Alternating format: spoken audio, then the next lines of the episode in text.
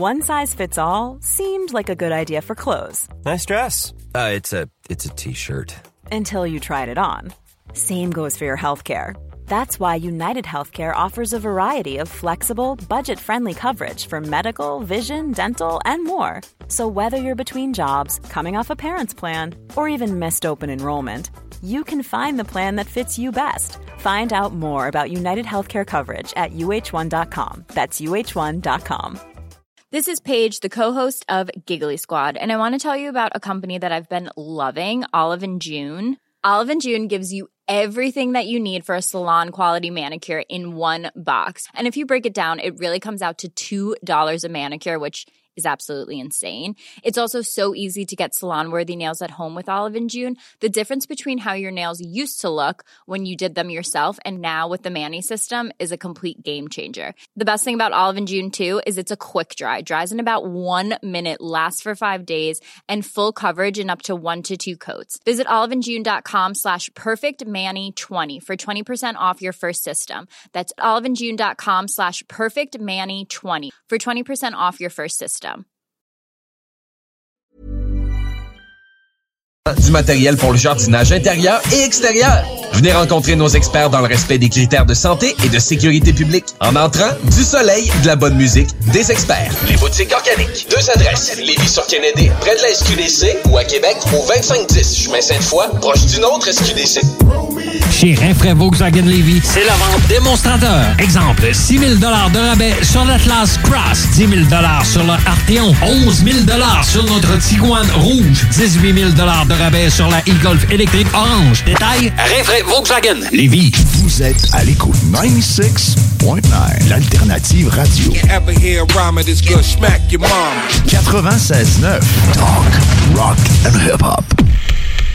Avertissement. Cette émission a pour but de porter l'auditoire à réflexion. C'est pourquoi la direction de la station souhaite vous rappeler que chaque affirmation mérite réflexion. Il ne faut rien prendre comme vérité simplement parce que c'est dit, car tout ceci demeure des théories ou la perception de chacun. Nous vous recommandons de garder un esprit critique et sceptique sur ce que vous entendez ici comme ailleurs. Bonne écoute, bonne réflexion. Bienvenue dans la zone.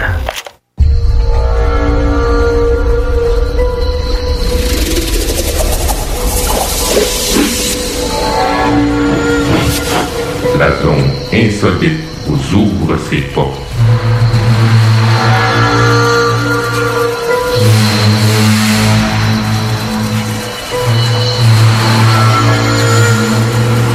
Prenons maintenant possession des ondes.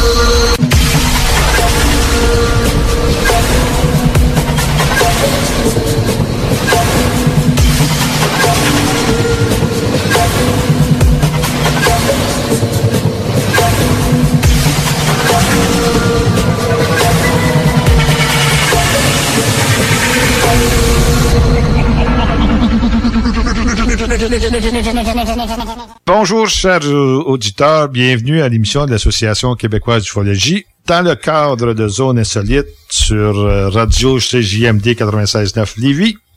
Toujours un plaisir de renouer avec vous euh, euh, cinq semaines, je crois, je pense à Yvon. Genre, oui, en même temps, écoutez, là, introduit avec moi, là, j'ai Yvon Latour qui est là. Bonjour Yvon. Salut Gilles. André Desrosiers qui est toujours là, notre fidèle technicien et également futur directeur régional. Ah, merci. Enquêteur. Bonjour. Ça va bien? Ça va très bien, toi? Oui, merci. Ça va bien. Fait que là, écoutez, sur le menu aujourd'hui. Bon, nous allons débuter, comme nous fait habituellement, sur les cas d'observation que nous recevons à la QU. Euh, Je n'ai pas besoin de vous dire qu'on n'a pas reçu beaucoup à cause du couvre-feu. C'est pas facile, les euh, personnes se promènent. Hein, Ben non, c'est ça. Tout le monde pas- était enfermé le Euh, soir, fait que... Puis les cas, seulement les cas qu'on reçoit, à 80 ben, mettons 75% viennent de, dans la soirée, là, Ouais. la- durant la nuit. Bon, c'est pas facile. Fait que donc, on va commencer avec ça. Par la suite, euh, Yvon aussi va faire des interventions là, sur des cas que, sur lesquels euh, certains de nos directeurs régionaux ont travaillé. Et je vais aussi aller dans les archives de l'AQU, vous parler de deux cas, enfin, ben, deux cas qui se rejoignent. C'est en 2002. Euh, c'est Ville-Mercier et Saint-Jean-de-Mata. Vous allez voir, euh, par contre, euh, le, le cas de Mercier est en anglais, mais je vais, Je vais vous le lire, euh, pas en anglais, je vais, je vais le traduire en même temps que je vais vous parler. Et par la suite, euh, suite à cette, quand nous, nous avions euh, mis ce cas-là euh, dans les médias, il y a quelqu'un qui nous a communiqué de Saint-Jean-de-Mata. Puis euh, je vais, donc, je vais poursuivre avec ça, ça va être en français. Ça va être plus facile pour les gens, puis plus facile pour moi aussi pas traduire en même temps. Euh, donc, par la suite, euh, nous allons avoir le- le- l'immense plaisir, le bonheur d'entendre l'entrevue, la deuxième partie de l'entrevue entre euh, José Bouillon et euh, Yvon. C'était, euh, écoutez, on était vraiment, puis André, euh, André était là aussi. Oui, exactement. Des bons commentaires. C'était le, en réalité, ça se trouve être la deuxième entrevue qu'on a faite. Exactement, exactement, se passe ce mois ici. Euh, pour l'avoir écouté, là, j'ai encore les, les poils qui me qui, qui me bougent. Oui. Oh là là, c'est spécial. Euh, je pense Yvon t'avait dit que si ça, avait- ça s'était passé, t'avais été là, t'aurais pris tes, tes- valises, tes, tes, Ah, tes ouais. claques, J'aurais parti de l'océan. C'était pas long je partais de là, moi. OK. Comme euh, d'autres ont dit, euh, elle a- elle a même pas pris le temps de prendre des, des, des valises. Les valises. Ah. En tout cas, c'est spécial. Écoutez, manquez pas ça, c'est vraiment bon. Puis par- après, on va faire euh, quelques minutes pour en discuter, Yvon. Euh, puis André, de, de, de ce témoignage-là de José. Euh, pour le- ça, ça va faire deux, deux parties. La quatrième partie, donc la fin, ça va, on va couvrir là, les rubriques qu'on fait habituellement de UFO Mondo. Euh, ça va être euh, quelques items qui ont été popularisés durant le dernier mois. Alors, euh, restez avec nous, nous allons avoir beaucoup de plaisir et je vais commencer par la lecture des rapports d'observation. J'en ai pris seulement cinq, euh, car les autres que nous avons reçus, c'était vraiment comme des gens de fly-by, là, c'est pas, euh, on peut pas faire grand-chose avec ça. Alors, le premier que, que j'ai devant moi, c'est le titre euh, qui, les- encore une fois, euh, je pense que je vous, je vous l'avais déjà mentionné, mais les titres proviennent des témoins. Alors, tout ce qu'il y a dans le rapport, c'est exactement ce que le témoin a lui-même mis. On n'a fait aucun changement, aucun commentaire. Je pense, comme tu le mentionnais, Yvon, c'est qu'à la suite des enquêtes, que là, on peut euh, mettre de la viande là-dessus, Ouais, on peut ça, changer ouais. des informations. OK. Donc, euh, ça s'est passé le 30 janvier dernier, 2021. Le, le- le- le témoin, c'est une dame euh, qui est coiffeuse. Ça s'est passé à Saint-Émilie d'énergie. Donc, le titre, c'est Triangle rouge, blanc et vert ou bleu à Saint-Émilie d'énergie. Euh, ça s'est passé à, il était à 10h30. Ça a duré à peu près 20 secondes. Le ciel était partiellement nuageux. Moins de, de- moins de 15, de, moins 15 Celsius. faisait frais. Donc, l'observation a été faite au travers d'un cellulaire et à l'œil nu, à l'intérieur d'un édifice, puis par la suite à l'extérieur. La forme de l'obje- l'objet est un triangle, et comme mentionné tantôt, la couleur de l'objet, ben, rouge, blanc, vert ou bleu. La- L'objet n'a pas changé de forme. Alors, euh, je vais pas, de- pas de bruit non plus. Alors, je vais euh, vous m'en lire un peu la description détaillée de l'événement. Le témoin a nous envoyé un vidéo, les deux photos. En agrandissant les photos, on voit très bien le, on voit assez bien le triangle. Donc, euh, j'ai sorti les chiens et dans le ciel, j'ai vu ces lumières, plus grandes que les avions que l'on voit passer le soir à l'occasion. L'objet semble rester stagnant, sur place, mais les lumières clignotant à répétition. Donc, avec le cellulaire de mon mari, j'ai pris des photos et filmé avec le zoom. J'étais bien appuyé d'épaule sur le cadrage de l'autre bras sur la porte patio. L'objet se promenait en faisant des mouvements occasionnels, saccadés, tout en restant dans mon champ de vision de caméra. Bien bizarre. Nous avons, nous n'avions jamais vu cela auparavant.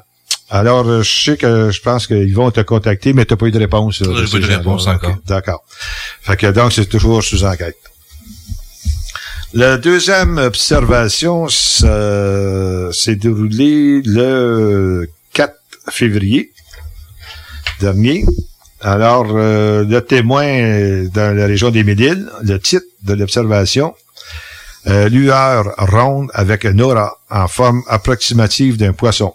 Donc, il y a deux photos. Puis par la suite, euh, dans une des photos, c'est des cercles de lumière blanche. De tout ce serait passé à Médile. Encore, on va lire ça, on va aller voir ça. Euh, attendez une seconde. Euh, donc, la date d'observation qu'on a... oh, oh, écoutez, nous avons reçu l'observation, le, comme je disais tantôt, le 4 février, mais la date de l'observation, c'est le 9 janvier 2021.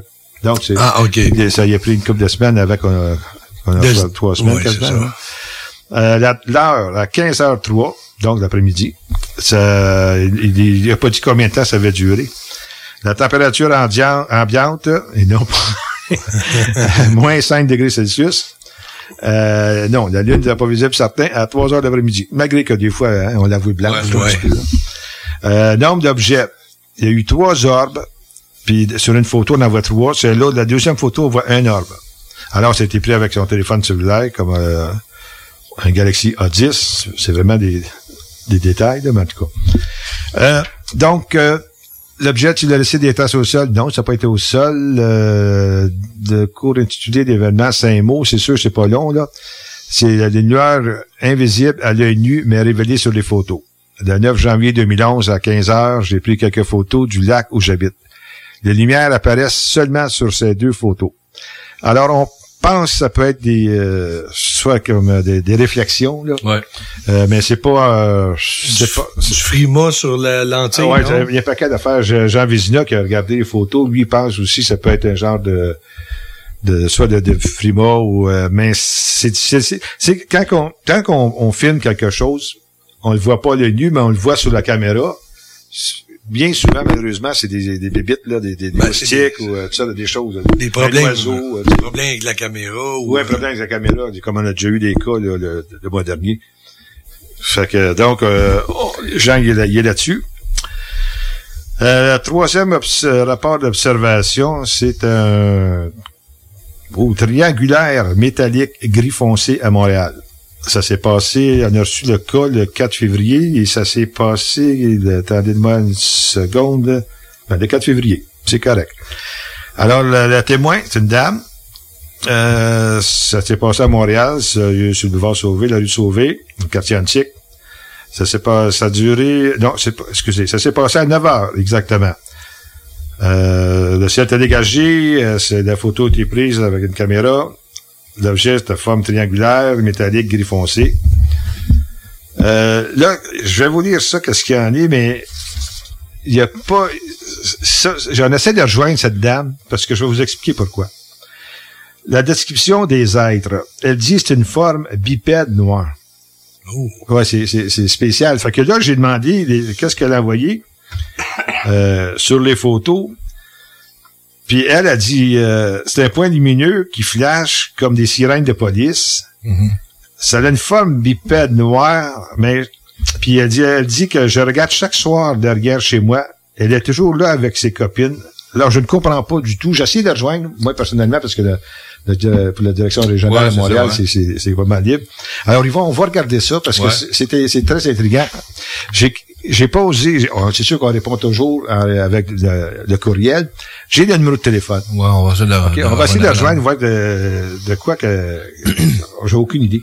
Tu sais quand même là. euh, euh, moi j'avais laissé un message à courriel qu'elle me qu'elle nous revienne. Tu sais, ça l'a pas fait, fait que donc. euh, Mais il y a bien du monde aussi, des fois, à un moment donné, ils vont, ils vont dire, regarde, j'ai vu ça, mais quand tu, tu rentres en contact avec, ben, on dirait qu'ils, qu'ils veulent pas continuer le plus. On dit, regarde, j'ai vu ça, dans le titre, dans le titre, c'est fini là, là. je me, c'est- c'est- qu'est-ce que je trouve. Euh, en tout cas, on va voir parce que j'ai le numéro de téléphone.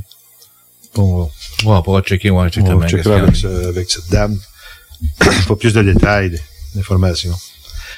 Ensuite de ça, notre quatrième cas.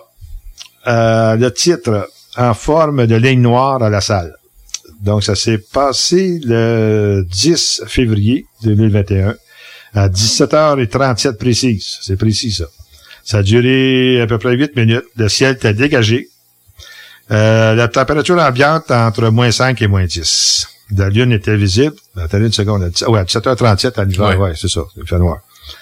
Euh, donc, ça s'est fait de, de sa voiture, à l'intérieur de, de sa voiture. Et euh, l'objet, euh, comme dans notre questionnaire qui dit l'objet a-t-il changé de forme? Si oui, expliquez. Oui, c'était une ligne pleine et un bout s'est détaché pour voler lentement par la suite. Donc, euh, pour la distance, elle n'a pas d'idée, là. C'était dans le ciel à l'horizon. Ensuite, donc, euh, vitesse approximative de l'objet. Pardon. Euh, immobile, puis ensuite, un bout s'est détaché, comme je disais tantôt, pour aller lentement vers le, dans le ciel, en hauteur. Alors, je vais vous lire un peu le, son description détaillée. Donc, je revenais en voiture du travail. J'ai aperçu dans le ciel au loin une ligne immobile dans un ciel noir. Après plusieurs minutes d'observation, une partie de la ligne s'est détachée du reste et s'est mise à migrer lentement dans une autre direction dans le ciel.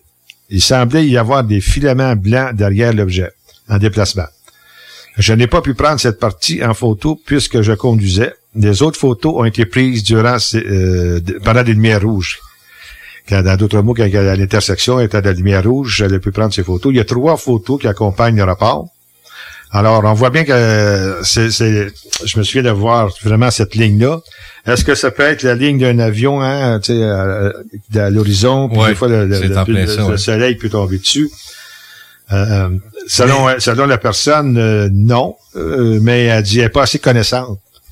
De, mais une pièce, une pièce aurait détaché. Non, d'après moi, ce qui est arrivé, c'est, c'est peut-être le, moteur de l'avion qui a boucané. Là puis il a formé comme un genre de, de, de ligne, là, mais comme une ligne... Une condensation, là. Ouais, une condensation noire dedans. Puis quand elle dit qu'à un moment donné, il y a une partie qui s'est déplacée, ben probablement que... C'est l'avion lui-même, peut-être qu'on voyait, qu'on voyait quasiment pas. Puis ouais, mais je sais pas. Qu'il y a une partie dedans qui s'est déplacée. D'après moi, c'est peut-être que ça s'est à, à longue, ça s'est évaporé, autrement dit, puis cette partie-là est partie sur un côté, là. Mais euh, on avait parlé justement avec toi, Gilles, puis même avec... Euh, avec, Jean, avec Jean, c'est ça qu'on a conclu tout de suite que c'était un, un moteur d'avion, comme on dit, qui a, il a boucané, qui a, boucané dans titre, qui a, qui a, Surtout au-dessus de euh, Montréal, là, dans le bout de la salle. La salle ouais. Ben, là, elle, elle voyait quand même plus à l'horizon. Elle était à la salle, là. Peut-être euh, s'enligner pour, sur la photo euh, qu'on voit, atterrir. On, on voit vraiment que c'est ouais. c'est une lignée de, de, de, de réacteurs d'avion qui a fait défaut. Okay. Là, ouais. Là. Ouais, quelque chose comme ça. OK. Bon, le, le dernier cas, ben, qu'on a choisi là, pour vous présenter. C'est un point lumineux blanc à Shawinigan. Ça s'est passé euh, une seconde, le 14 février. Euh, donc à Shawinigan. Ça, ça, a fait été, ça a fait été fort. oui. ouais, ouais le Saint-Valentin, hein.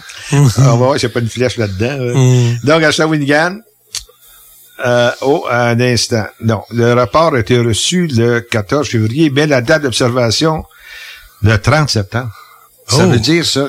Le monsieur avait ça dans sa tête depuis depuis euh, plusieurs mois. Toi, ouais, quatre, ouais. mois. Ouais, puis pour une raison euh, XYZ, euh, a décidé de sortir. C'est moi, ouais. Ouais. Donc, euh, c'était à 11 heures le soir, 23 heures. Ça a duré 15 minutes. Le ciel était dégagé. Il n'y a pas de lune. Il y avait cinq objets. Euh, le témoin était à l'extérieur, puis c'était des points lumineux de couleur blanche. Euh, on va voir qu'est-ce que... En formation de V ou Ouais, ben c'est ça, on va voir. C'est le diamètre, attendez, la distance approximative de l'objet à 80 000 pieds. Je sais, en moins que soit vitesse approximative de l'objet 20 000 milles à l'heure. Wow. En tout cas, c'est sûr que certains, on peut pas... un petit peu de misère On peut pas, ouais, on peut pas définir ben ça. Déjà, déjà la, la distance est dure à déterminer. Ouais, ça, le, le, la vitesse, imagine-toi. Le témoin, c'est ça, le témoin, c'est plus un guess, d'après moi. Il n'y a aucune raison, il y a, il y a une raison. Il n'y a aucun moyen pour lui d'analyser ça. Non, c'est ça. Fait que, on va lire son description détaillée de l'événement. Euh, mon copain est venu me chercher dans la maison pour me montrer les cinq ou six points lumineux qui circulaient en ligne droite. Ah, ouais, ben oui, ça, c'est ah, Starling. Starling. Ouais. C'est la ligne droite, espèce, espacée de façon identique les uns entre les autres et totalement synchronisés à la même vitesse. Moi, j'avais répondu. Ouais. Ils apparaissent de façon subtile, euh, subtile, pardon, un à la fois, toujours au même endroit dans le ciel. Continuait de route synchronisée en disparaissant un à la fois, au même endroit. Allez regarder la course ou marche d'un point de vue de son départ et à, sa disparition durait environ euh, 10 secondes. Toute la même forme, toute la même luminosité et intensité, toujours la même grosseur. Tout ça a duré au moins 15 minutes. L'objet avait l'air d'une étoile blanche comme on voit dans le ciel, mais plusieurs en marche et en ligne droite à bouger. Et c'était inhabituel. Le ciel était noir et on voyait bien les points lumineux. Lumière fixe, pas de clignotement, de euh, pas, ne changeait pas de teinte, restait blanche. Il y avait un peu d'étoiles dans le ciel, c'était la lune noire, les points étaient un peu plus gros que les étoiles. C'était à l'automne 2020 Il faisait pas chaud et désolé, j'ai pas de Kodak. Vous Kodak. Bon, écoutez, j'ai répondu, j'ai même envoyé euh, aux témoins une photo des Starlink. Mm-hmm. Euh, puis il m'est revenu, il m'a dit c'est exactement ça ce que j'ai vu. Mais là, on n'est pas on n'est pas sorti du bois. hein. parce que je sais pas si vous, a- vous avez lu, Ah. MDS va sortir 298 satellites. Ouais. Dans le style euh, Starlink, là. Ouais. Mm. Puis ça, c'est pour le Grand Nord. Ça veut dire que les- ça, va sûrement être au-dessus, presque au-dessus de nos têtes pour aller chercher, envoyer les ondes dans Exact. le Grand Nord. Ça veut-tu dire qu'on n'est pas... Sur ce cas-là, j'ai parlé avec euh, Jean Vizina, puis j'ai posé la question que c'est parce que le lancement, là, il, était, il y a eu lieu, je pense, c'est une semaine Ah, ou une semaine et hein. demie avant que l'homme euh, voit ça. Je lui ai demandé si, après le laps de temps, m'a demandé si on pouvait le voir encore. Il dit oui, des fois, on peut le voir encore. Parce qu'ils sont pas tout à fait, exemple, ils sont pas placés encore. Ça peut prendre un peu de temps, mais des fois, on peut le voir encore. Bon, ben, ok. Que J'avais été vérifié, justement, Ouais. si ce journée-là, il y avait un lancement, bon, dont la veille, puis ça faisait à peu près une, à peu près une dizaine de jours. dizaine Fait de que jours. Probablement que... Ouais, c'est ça. Euh, vraiment, là, ça, ça nous a causé des maux de tête, ces appelés satellites-là. On comprend que la, Ah, ben oui. la- leur utilité, là, et boy, qu'on a eu, qu'on a eu des dizaines et des dizaines de, de, Ah de- ben, d'appels euh, ah, ou de... de- des cas de- qui, ont- qui ont rentré chez nous, ça n'a pas de bon sens.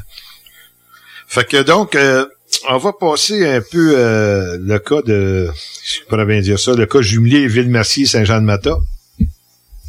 On va se Les- Oh oui, ils vont. Ils vont, c'est merci. Ils vont de me le faire rappeler. Ils vont, il y a quelque chose à nous parler sur le, un cas que nous avons eu de Victoriaville. C'est arrivé cette semaine, justement. C'est un gars d'observation à Victoriaville. Je l'ai envoyé à Jacques euh, Laflamme euh, dans le secteur... Directeur euh, régional, là. Ouais, c'est le directeur régional dans la Chaudière-Appalaches. C'est que le, la personne qui nous a envoyé le, le- le- son observation, il n'a pas décrit rien. Là, j'ai demandé à Jacques de s'il était capable de rentrer en communication, justement, pour avoir plus d'informations là-dessus. Puis aujourd'hui, il m'est arrivé justement, avant de commencer à enregistrer, il m'a envoyé, il a parlé avec le témoin, c'était Ah, aujourd'hui Ah, ou oui, hier. ça, c'est bien. Bon Puis- timing. C'est- puis il m'a donné exactement Le gars, c'est un, c'est un, c'est un homme de 38 ans qui travaille dans une usine à Victoriaville. L'observation s'est faite le 3 juin 2009.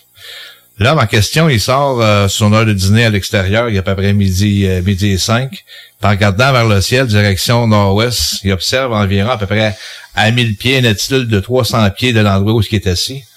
Une- un objet en forme de deltaplane, couleur brun-gris.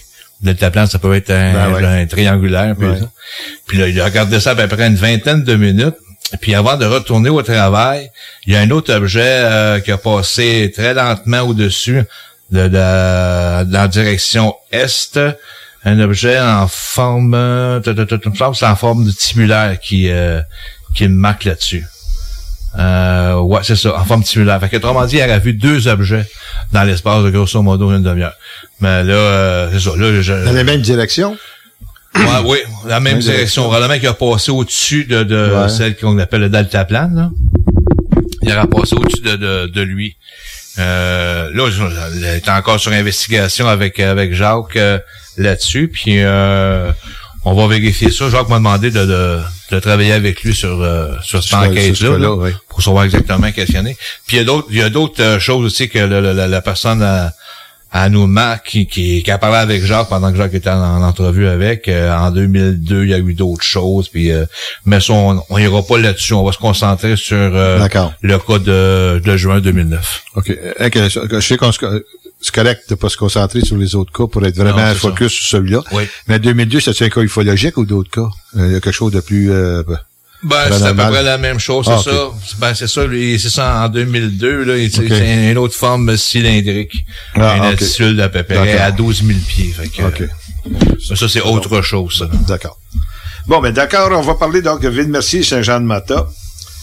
Euh, ça s'est passé en 2002, euh, 15 septembre. Alors, je vais vous lire un peu euh, le message que j'ai reçu. Bonjour. Euh, je vous, euh, je me permets de vous rappeler le cas de Ville-Mercier près de Montréal, Canada, afin de faire un rapprochement avec ce cas de triangle de Saint-Jean-de-Mata au Québec le 2 octobre 02. Euh, donc, on va le voir tantôt. Et Ville-Mercier, le 15 septembre 2002. Il y a certainement d'autres personnes qui ont vu. Attendons, voyez-vous ici, nous sommes des fous si nous voyons un ovni. Et en parlons. Comme je dis souvent, au moins, nous, nous savons Nous savons que nous sommes fous. et, on, peut et nous avons la chance d'en guérir. Fou de la science, fou de savoir, fou d'apprendre. Nous sommes sur la bonne voie. Amitié et meilleurs vœux, euh, Denis. Donc, le cas de Ville-Mercier, c'était, comme je dis, le 15 septembre 2002 à 8 heures du soir.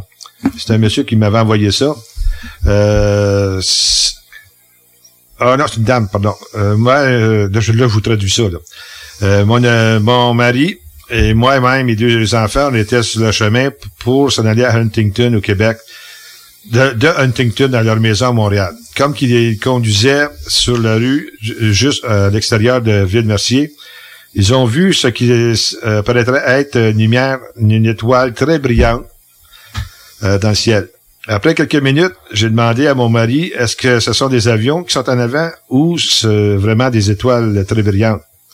Considérant que la nuit était euh, nuageuse et puis il n'y avait pas d'autres étoiles visibles dans le, ciel, il, m'a répondu que c'était probablement peut-être des hélicoptères qui cherchaient d'investiguer pour le pote, là, tu sais, dans ces coins-là. Hein. Après cinq minutes, les deux lumières de, devant, dans le ciel, ils ont changé de position. Le, une qui était plus haute que l'autre. Puis il y en a une qui était haute, maintenant l'autre était restée à la même place. Donc celle qui était restée à la même place, la plus basse, elle aussi, elle a commencé à bouger vers l'ouest dans une, vitesse excessivement rapide. Là, on était vraiment curieux de savoir qu'est-ce qui bougeait si vite. C'est pas sûrement pas un hélicoptère. Notre fils de 8 ans, lui, il disait, euh, il était assis en arrière dans son banc, puis il, pointait un, objet à l'autre. Puis il se demandait même lui aussi qu'est-ce qui se passait. Il lui posait des questions, mais il n'était pas capable de répondre. Donc, le, il y en a un qui a, euh, qui a commencé à voler lentement sur le de, l'autre côté du passager, au-dessus de l'auto. J'ai baissé ma fenêtre et j'ai regardé, j'ai mis ma tête à l'extérieur pour avoir une meilleure vue. Ce que j'ai vu m'a donné des frissons. C'était pas un avion, un hélicoptère. L'objet était triangulaire avec des lumières aux trois coins. J'avais vu des milliers d'avions et d'hélicoptères dans la nuit. Et jamais j'ai vu des lumières dans cette formation comme ça. Alors, je, je vais, c'était stationnaire. Mais là, ça a commencé à bouger. Après 10-15 minutes, ça s'est envolé rapidement. Donc, euh, ça, c'est, je vais arrêter là parce que il disait que ça, apparaissait plus gros qu'un 747. Donc, qui conforme aux descriptions. Alors, le, témoin de Saint-Jean-de-Mata que je vais contacter parce que j'avais, je voudrais revoir, je vais vous en parler la semaine, de mois prochain. Parce que lui, il dit qu'il était avec son frère dans un quatre roues, puis il a vu à peu près euh, sensiblement la même affaire. Un peu comme Gatineau aussi. Oui, c'est ça, ça. Écoute, ça, ça ressemble tout. C'est incroyable. Fait que donc, euh, il va, je vais revenir un petit peu avec ça, si je peux le, le, rejoindre, c'est quand même 2002, là. Donc, euh, les, lui, c'est 4 par 4 il avait arrêté tout, tout bonnement, pas tant. Oh. Il avait arrêté de bouger. Tu sais, fait que un étrange silence s'est mis sur place. Alors, écoutez, on va vous laisser pour les commerciaux et on va vous revenir tout de suite après avec l'entrevue de José. Merci. T'es tanné des émissions de radio qui apportent tout le temps le même monde? T'es tanné qui laisse pas la chance aux émergents? T'es tout le temps en train de charler, mais Noé, lui, fait juste la TV, il y a pas de contenu. On veut du vrai monde. Ben, j'ai un bon truc pour toi. Arrête de les encourager et écoute des radios comme CJMD 96.9 Lévis. Piscine et Binière Québec, c'est bien approvisionné, c'est clair. Suite à la forte demande reçue l'an dernier, nous avons ouvert une deuxième succursale à Québec. Nous sommes prêts et nos prix demeurent exceptionnels. Venez nous rencontrer et réserver votre été. Piscine et Binière Québec, une entreprise familiale maître piscinier, c'est la place pour la baignade, c'est clair. Mentionnez la radio de Lévis et gagnez un cadeau. Tardez pas pour vous gâter, c'est là le temps. Piscine et Binière Québec, votre maître piscinier. Deux adresses, à Saint-Apollinaire et sur Pierre-Bertrand. Peca. La Fondation Jeunesse du CI3S de Chaudière-Appalaches aide des enfants et des jeunes en difficulté. Elle contribue à soutenir financièrement environ 300 d'entre eux chaque année. C'est plus qu'un coup de pouce financier, c'est le gage d'un avenir à construire. Grâce à l'inscription des enfants à un camp de jour ou à une activité sociale pour les sortir de leur isolement, le matériel nécessaire au stage afin que les jeunes apprennent de saines habitudes de travail, des trousseaux de départ pour les jeunes qui partent en appartement à leur majorité après leur placement en centre jeunesse et plus. Suivez la Fondation Jeunesse du CI3S de Chaudière-Appalaches sur Facebook. Redonnez de l'espoir aux jeunes en difficulté. Faites un don à la Fondation dès maintenant sur canadon.org. plus capable de rester enfermé la larme à l'œil à regarder ton Jeep se morfondre dans ta cour? Club Jeep Québec est en pleine expansion et t'attend. Membre de la Fédération des clubs de 4x4 du Québec, nous organisons des activités légales et qui respectent les recommandations. Deviens membre gratuitement pour 2021 via la page Facebook ou sur le www.clubjeepquebec.com. Club Jeep Québec, là où les routes se terminent, notre plaisir commence. Parce que ça fait des mois qu'on est cloître en dedans. Parce qu'il y en a plusieurs qui disent qu'on verra jamais le bout. Parce que pour stimuler l'économie, on a décidé de vous vendre du papier à tamponner. Un bingo, pas pour les doux, mais aussi pour ceux qui aiment péter des pop tous les dimanches 15 ans. Peut-être pas une grosse capacité de charge, mais on peut te faire gagner 2750 pièces. Une présentation de Pizzeria 67, artisan restaurateur depuis 1967. 18 ans et plus, licence 20 20 02 02 85 51 01. Pour vos besoins mécaniques, vous cherchez évidemment la plus haute qualité pour les pièces et le travail, en même temps que des prix décents. Avec Garage les pièces CRS, c'est toujours mieux que décent. C'est les meilleurs prix et leur expertise sera précise, leur travail scrupuleux. C'est ça que vous cherchez pour la mécanique depuis si longtemps. Garage les pièces CRS. Les pièces CRS. Découvrez-les, adoptez-les. Comme des centaines qui l'ont déjà fait vous le recommanderez aussi. Garage les pièces CRS, 527 rue Maurice-Bois, Québec, 681 4476. 681 4476. Hey Marcus, on fait un jeu, OK? Hey, wow, du gros fun. On joue à Dis-moi quelque chose qu'il n'y a pas au dépanneur Lisette. Vas-y. Ben déjà, en partant, je te dirais que ça serait plus facile de dire qu'est-ce qu'il y a au dépanneur Lisette, comme des produits congelés, des bières de microbrasserie, des charcuteries, plein de produits locaux et même des certificats cadeaux que tu peux mettre le montant que tu veux. Ouais, c'est vrai, il y a pas mal d'affaires au dépanneur Lisette. 354 Avenue des Ruisseaux, à Pintendre. Allez le voir par vous-même. Item Construction et Rénovation. Item est une équipe prête à réaliser votre projet de rénovation ou de construction résidentielle. Conception avec une designer, planification efficace et l'exécution des travaux par des professionnels. Item vous accompagnera pour un vrai projet clé en main de A à Z. Peu importe l'ampleur de votre projet, que ce soit pour une rénovation, un agrandissement, un ajout d'étage ou un garage, Item saura vous guider et vous conseiller afin de concrétiser avec succès votre projet. Pour un projet clé en main à un seul endroit, contactez Item au 88 454 88 34 ou visitez itemconstruction.com. Chez Pizzeria 67, nos pizzas sont toujours cuites dans des fours traditionnels. Une ambiance chaleureuse et amicale, ça donne le goût de manger de la pizza. Ce n'est pas pour rien que Pizzeria 67 fait partie de votre famille depuis plus de 50 ans. La pizza, c'est notre affaire. Trois succursales pour mieux vous servir, comptoir, livraison et salle à manger. Pizzeria67.com. On goûte la différence. Chez Rinfraie Volkswagen Levy, c'est la vente démonstrateur. Exemple, 6 000 de rabais sur l'Atlas Cross, 10 000 sur le Arteon, 11 000 sur notre Tiguan Rouge, 18 000 de rabais sur la e-Golf électrique orange. Détail, Rinfraie Volkswagen Levy. CJMD 96.9. Avertissement. Cette émission a pour but de porter l'auditoire à réflexion. C'est pourquoi la direction de la station souhaite vous rappeler que chaque affirmation mérite réflexion. Il ne faut rien prendre comme vérité simplement parce que c'est dit, car tout ceci demeure des théories ou la perception de chacun. Nous vous recommandons de garder un esprit critique et sceptique sur ce que vous entendez ici comme ailleurs. Bonne écoute, bonne réflexion. Bienvenue dans la zone.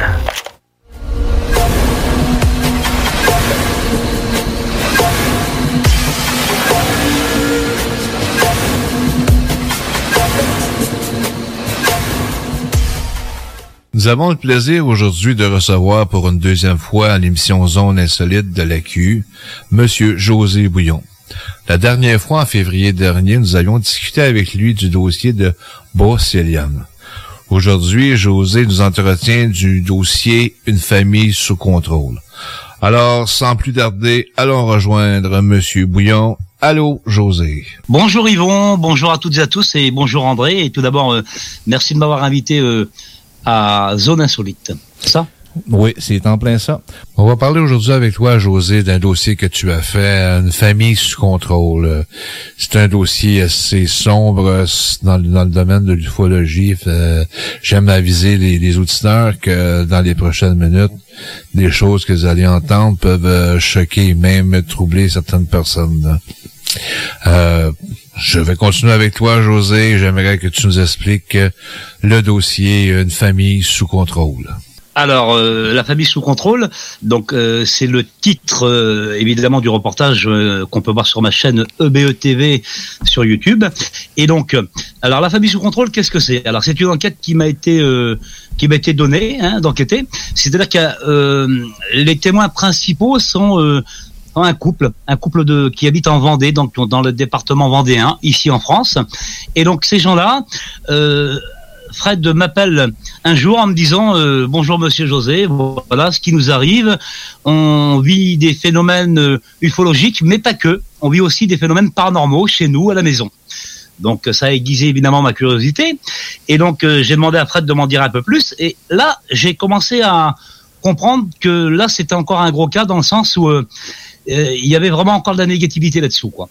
Et donc et donc, alors pour resituer les faits, donc euh, Fred, Fred, donc habitant à Saint-Gilles-Croix-de-Vie, une petite ville de la côte vendéenne, eh bien un matin fait euh, un jogging avec un de ses amis, Loïc, pour ne pas le citer, et donc il était à peu près de souvenir, devait être entre 5h30 ou 6h du matin, à peu près par là, et donc ils font leur jogging sur euh, sur la côte, chemin des dunes, et donc tout en faisant leur jogging, d'un seul coup, ils observent, sortant de l'eau, des sphères luminescentes.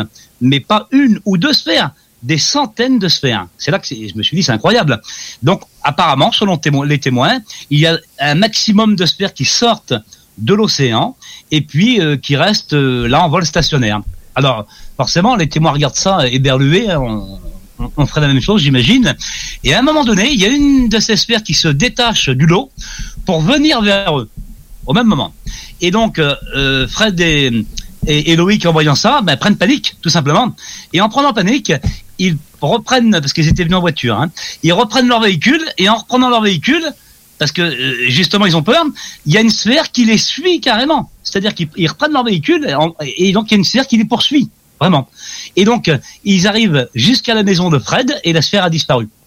Et dès l'instant où cette sphère l'a suivi, eh bien, ces gens-là ont subi des phénomènes paranormaux, des phénomènes ufologiques pendant plus de trois ans. OK, il y a eu trois ans de suivi.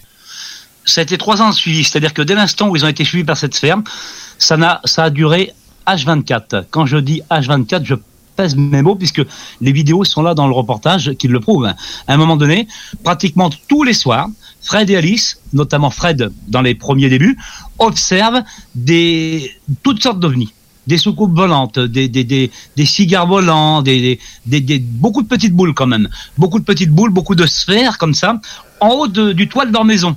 Et au bout d'un moment, euh, il euh, y a que lui, il y a que il y a que Fred pardon qui voit ces sphères et Alice, elle, donc sa, conjointe, sa femme, ne voit rien du tout. Donc elle lui dit, Fred, t'es bien gentil, mais bon, tu dis que tu vois des ovnis, des choses comme ça, mais je ne vois rien. Mais bon. Et au bout d'un moment, Fred, euh, ben, il se dit, ben, c'est bizarre qu'il n'y a que moi qui les vois.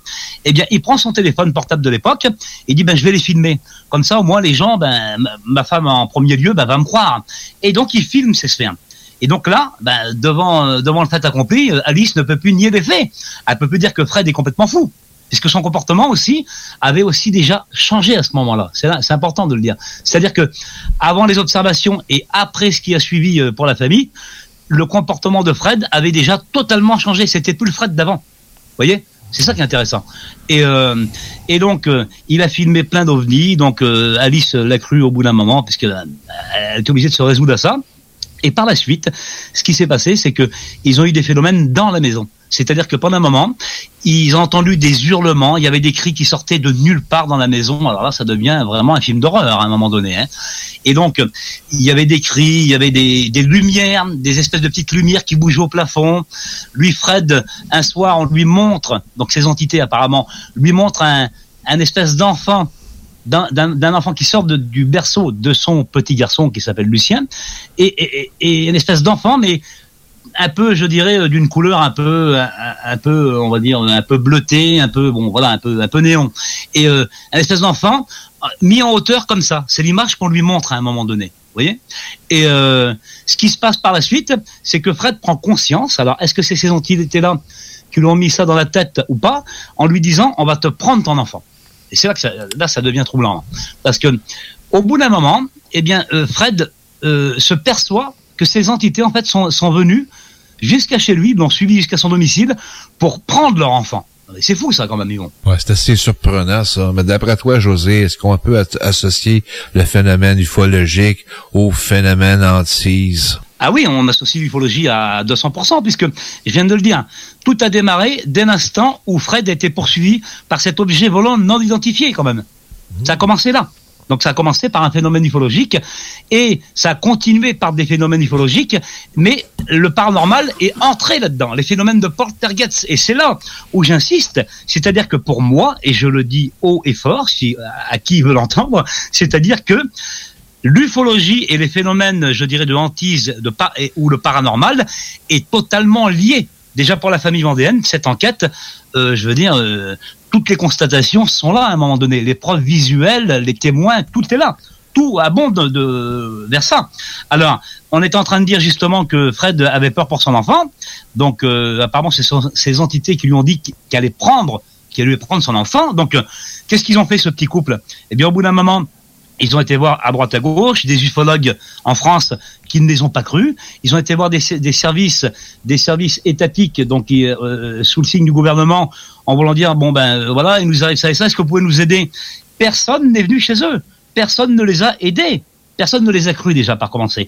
Je suis le seul à les avoir crus à avoir cru ce qui, ce qui, ce qui, racontaient ces gens-là, puisque moi, dans mon ufologie, je savais très bien qu'ils n'étaient pas les seuls à vivre ce, ce genre de, de, phénomène. Bon, et donc, au bout de, je dirais, 5-6 mois, un soir, euh, Fred se réveille avec une marque, une marque au milieu du front. Une marque apparue comme ça, au milieu du front. Et le même soir, son garçon, donc euh, le fameux, son enfant, son enfant justement qui croit que ces entités vont lui enlever, eh bien le même soir avec son papa, subit lui aussi des stigmates corporels. On voit sur son nombril et euh, sur la, sa cheville, on voit des, des marques aussi apparaître à un moment donné là. Alors qu'est-ce qui s'est passé ce, soir-là? Personne ne le sait. Mais en tout cas, je veux dire, euh, ce qu'on lui a dit qu'on allait prendre son enfant, apparemment pour Fred à, ce moment-là, c'est clair et net qu'il s'est passé quelque chose et ils sont venus prendre son enfant puisqu'ils sont venus le prendre aussi, mais il n'en a aucun souvenir conscient. Vous voyez? Donc euh, de là part forcément une psychose au niveau de la famille, c'est-à-dire qu'à un moment donné, ils se disent mais qu'est-ce qui nous arrive? Personne ne peut nous aider. Comment on peut faire? C'est vrai, il est passé par les événements, ces gens-là. Bon, eh bien, qu'est-ce qui se passe au bout d'un moment? C'est que Fred prend toute sa petite famille dans sa voiture tous les soirs.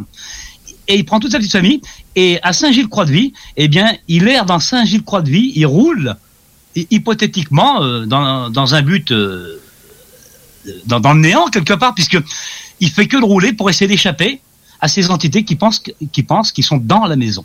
C'est complètement fou, hein. Donc, en voulant dire, le temps que nous, on n'est pas dans la maison, ben, ces entités-là, ils vont pas kidnapper mon enfant. C'est ce qui se dit. Vous voyez? Et, et donc, on peut continuer encore euh, plus loin dans, là-dedans. C'est vrai, parce que c'est vrai que c'est un cas vraiment extraordinaire et, et je pourrais en raconter, mais des tonnes, parce que entre toutes les vidéos qu'ils ont filmées, il y a tellement de points euh, importants euh, là-dedans. C'est, c'est, c'est une affaire exceptionnelle, franchement. Et en même temps, et je suis allé évidemment chez ces gens-là faire l'enquête parce que je suis le seul à m'avoir déplacé et aller chez eux. Et je continue d'ailleurs à le faire. Et donc, euh, j'ai tout de suite euh, pris en considération, euh, je dirais, la détresse de ces gens à un moment donné. Parce qu'on dit on est ufologue, là, Yvon, mais, ou en vrai. Mais à un moment donné, ufologue aussi, c'est aussi d'être compatissant et d'essayer d'apporter pas des solutions parce qu'on n'est pas des marchands de tapis, on n'a pas des remèdes miracles, nous. On n'est pas là pour prendre de l'argent aux gens. On est, on est là pour essayer de les accompagner dans leur douleur et essayer, je dirais, de leur apporter déjà un peu de, un peu d'empathie et de compréhension parce que ces gens-là en ont besoin à un moment donné, Yvon. L'enfant et le père ont des blessures sur le corps. Et Marc, est-ce que la mère a des blessures aussi? Alors justement, non. Voilà. C'est-à-dire que euh, euh, au tout début, je viens de le dire, euh, les ovnis ont suivi Yvon. Yvon, pardon, Yvon. On, suivi, on suivi euh, Fred, pardon, hein, je viens d'absus. On suivit Fred jusqu'à chez lui. Au tout début, donc, je viens d'expliquer, il y a que Fred qui voyait les ovnis, mais à côté, les gens ne les voyaient pas, notamment sa femme, ce qui est quand même troublant quand même. Et au bout d'un moment, je viens de le dire, au bout d'un moment, ça s'adressait que à Fred et après que à son petit enfant Lucien. Et, donc c'est-à-dire que à ce moment-là, euh, comment Alice était épargnée à ce moment-là. Mais par la suite, on va voir, je vais l'expliquer, qu'Alice n'a pas du tout été épargnée, elle non plus. Seulement, elle en avait moins de souvenirs conscients, elle, puisque elle, elle en avait beaucoup plus peur que lui, par exemple. Vous voyez, je crois qu'en off, on discutait avec André par rapport aux émotions, et c'est là où les émotions, je veux dire, euh, rentrent en compte, en considération en ufologie à un moment donné. André, c'est ça hein? Effectivement. Est-ce que ce serait possible que le jeune euh, puisse les voir? Alors, le petit avait deux ans à cette époque-là. Ah, Et donc, je vais, je vais donner une anecdote. Je vais vous donner une anecdote que j'ai pas dit dans mon reportage, mais je vais vous la donner. Alors, on en fera ce qu'on en veut, mais moi, elle m'a troublé, cette anecdote-là. Donc, euh, les gens prennent contact avec moi, parce que, bon, évidemment, comme je viens d'expliquer, hein, et encore, j'ai pas tout dit, euh, je veux dire, euh, leur malheur. Donc, j'arrive chez ces gens-là. Et c'est vrai, bon, euh, chacun ses défauts, je fume ma petite cigarette. Et moi, quand je vais chez les gens euh, faire une enquête, je même si les gens fument, je ne fume pas chez les gens par courtoisie. Donc je fume dehors, en, extérieur de la maison. Et en sortant, la première fois que je vais chez et en sortant de la maison fumer ma petite cigarette, eh bien, j'ai le petit, euh, donc le petit Lucien qui avait deux ans et qui, je tiens à le préciser, qui ne parlait pas. C'est un enfant qui avait des problèmes, euh, euh, des problèmes tout simplement pour parler. Il a mis du temps avant de pouvoir décrocher quelques paroles, mais quand j'y suis allé, il ne parlait pas. Il ne savait pas parler, pas un mot. Et donc à un moment donné, je sors de fumer ma, cigarette, pardon. Donc euh, je suis toujours avec le donc le petit Lucien, donc le petit garçon qui a à peine deux ans de de de, de Fred et Alice. Et c'est vrai que à un moment donné, donc il me prend la main et euh, il m'emmène, euh, il m'emmène dans le milieu du jardin. Et d'un seul coup, et c'est quand même un enfant, je tiens à le dire, qui ne, qui ne savait pas dire un mot, il ne savait pas parler. Hein. Mes parents, les parents l'avaient certifié. Euh, c'est pas la peine. Euh, Lucien a des problèmes de, de diction, il ne sait pas parler. C'était un enfant qui ne savait pas parler. Et à un moment donné, et vraiment, ça me trouble de le dire parce que c'est la première fois que j'allais chez, ces gens-là, pardon, et, et je vis ça, quoi, quelque part. Et donc, il baisse son petit doigt au ciel et il me dit, ils sont là il me dit ça. Alors moi, je me suis dit quand même, là c'est fort, hein, parce que déjà d'une, l'enfant à deux ans ne sait absolument pas pourquoi pourquoi je, je, viens chez, chez les parents, hein, parce que je viens en mode pour faire une, une enquête ufologique, évidemment, hein, sur leur cas. Et un enfant qui ne sait pas parler et qui vous lève le petit doigt au ciel et qui vous dit, ils sont là, ben, je peux vous dire franchement que ça fait quelque chose. Surtout quand c'est la première fois que vous venez enquêter chez les gens, vous vous dites là, il y a quelque chose qui tourne pas rond chez eux, hein, franchement. Mais toi, tu as sûrement euh, regardé voir euh, si tu voyais quelque chose. Mais il y avait rien du tout. Il y avait absolument rien parce que j'ai levé la, tête au ciel en regardant euh, ce qu'il me dit petit. Mais il y avait rien. Mais le plus troublant, c'est que j'étais venu étudier justement ce cas-là chez eux et cet enfant ne parlait pas et pourtant il m'a bien parlé et il m'a dit texto, il m'a dit ils sont là. Donc c'est vrai que c'est quand même assez troublant pour une, j'allais dire pour un premier contact hein, chez les gens. Mais euh, c'est assez spécial qu'un petit de deux ans qui parle pas, qui se mette à, discuter avec toi comme ça, là, euh, toi un peu euh, inconnu. Oui, c'est complètement fou, c'est vrai. Mais il m'arrivait vraiment beaucoup de choses, hein, pour en parler hein, chez ces gens-là, parce que outre le fait, j'invite les gens à regarder, je dirais, il y a deux reportages que j'ai sortis en ligne déjà, il y en a plein d'autres à arriver qui sont en, cours de développement, parce que l'enquête est, évidemment pas terminée. Hein. C'est-à-dire que quand j'ai dit tout à l'heure que ça fait trois ans, ça faisait trois ans qu'ils vivaient, euh, je dirais, un, grand rush, pratiquement tous les jours, où ils vivaient des phénomènes paranormaux chez eux et des phénomènes ufologiques euh, liés. C'est-à-dire que même encore maintenant, actuellement, ils les vivent encore. Alors moins, moins qu'avant, mais le phénomène est toujours présent. Et donc, euh, je suis allé euh, plusieurs fois chez eux, donc euh, chez moi c'est à peu près à 250 km de chez moi, donc c'est pas très très loin. Et donc j'y allais passer des week-ends complets, et donc pour faire des reportages et notamment euh, l'enquête que je faisais avec eux pour essayer d'éclaircir un petit peu tout ça. Et un soir, et là je m'en rappellerai toute ma vie. D'ailleurs, la vidéo est en ligne, les gens pourront aller le voir ce que je vais dire à un moment donné aussi. C'est-à-dire qu'un soir, donc euh, Alice m'explique, Fred n'était pas là, lui il était marin pêcheur, donc il était parti en marée et il devait revenir le lendemain matin. Donc je reste avec Alice, sa femme, et elle m'explique, elle me dit voilà, José nous arrive ça et ça.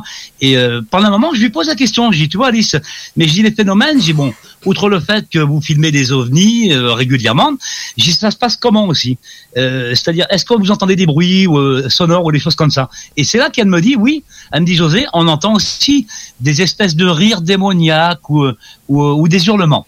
Elle me dit comme une bête qui rigole. Bon, à un moment donné, je me dis c'est quand même bizarre. Une heure et demie après ce qu'elle venait de me dire, il était à peu près trois heures et demie, quatre heures du matin de souvenir. Et donc j'ai terminé ces calices pour aller, me coucher. hein. Bon, on était bien assez assez fatigué. À un moment donné, je prends mon téléphone portable et je le laisse dans le salon en mode enregistrement. Vous voyez, ça se fait. Je dis tiens, je vais le laisser toute la nuit euh, et puis on verra si j'ai quelque chose au lendemain matin.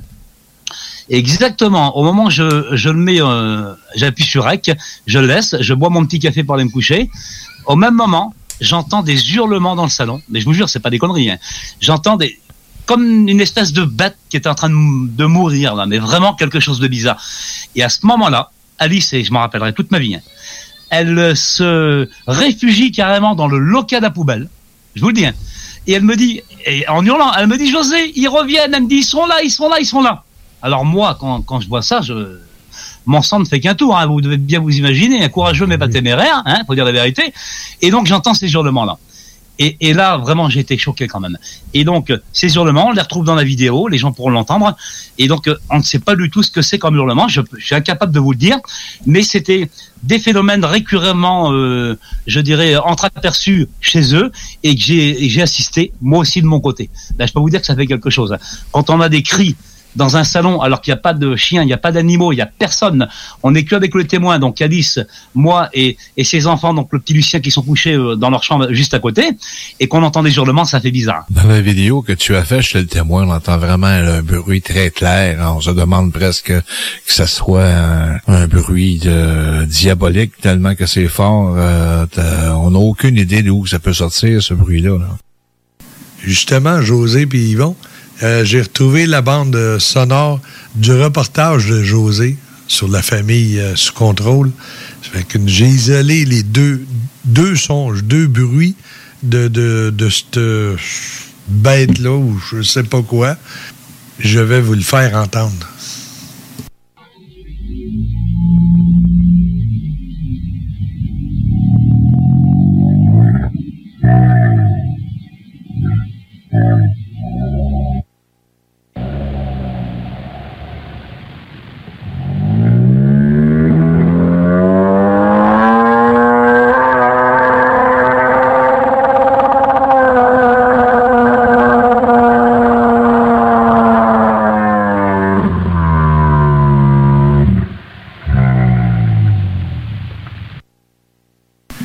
Disons que ça donne des chairs de poule pas mal, c'est vraiment fou. C'est complètement fou, c'est vrai. Et donc, ces phénomènes sont récurrents, ces, ces gens-là. Récurrents. Récurremment, ils filment des ovnis. Récurremment, euh, ils entendent des, hurlements. hein, je l'ai enregistré. Et je veux dire, il y a même d'autres choses parce que ce qu'il faut savoir, c'est que pendant trois ans, pendant, ils ont vécu ça pendant trois ans, j'allais dire vraiment dans un rush, tous les jours, pratiquement tous les jours. Ce qui s'est passé, c'est qu'au bout d'un moment, euh, Fred a acheté une caméra et avec cette caméra, ils se sont filmés H24. C'est-à-dire que j'ai un disque dur que ces gens m'ont donné où ils se sont filmés mm, euh, complètement, mais toute la journée, nuit et jour. Et sur ces 1800 vidéos que j'ai eues, eh bien, eh bien, maximum, un maximum de phénomènes ufologiques. Il y a même une créature à un moment donné, et ça on le verra plus tard. Donc euh, je le dis maintenant, c'est un scoop quelque part dans mon reportage. Il y a un moment donné où, où Fred prend sa voiture, comme j'ai dit tout à l'heure, pour échapper à ces créatures, et donc il part avec sa petite famille et puis il fait le tour euh, de la ville euh, jusqu'à temps d'arriver au petit matin, hein, parce qu'il pense que c'est que la nuit que ça se passe. Hein.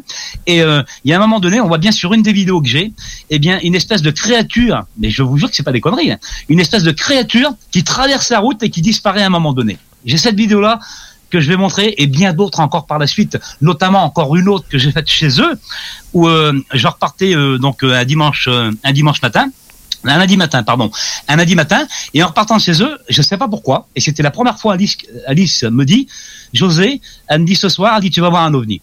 Alors, quelqu'un qui me dit ça, en plus, euh, sachant ce qu'ils vivent ces gens-là, on n'est pas obligé de le croire, mais enfin, j'avais quand même des doutes. Hein.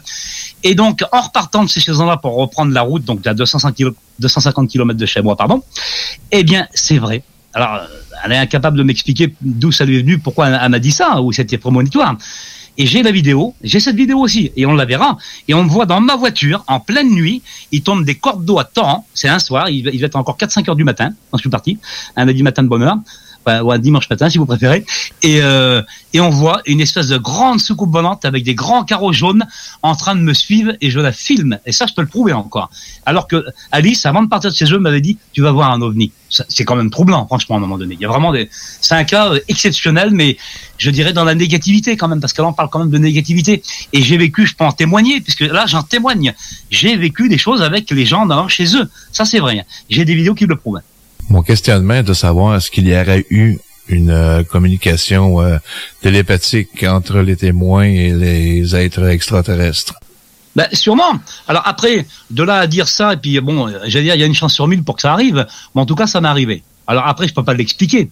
J'allais dire, scientifiquement, on peut pas l'expliquer, ça. Mais par contre, factuellement, je peux l'expliquer, puisque juste avant de partir chez elle, elle me dit, tu vas voir un ovni, et j'ai été suivi par un ovni. Et donc euh, j'ai la vidéo, donc je peux le prouver. Donc il y a aucun souci. C'est ça qui est troublant. Par contre, c'est vrai que je peux pas l'expliquer.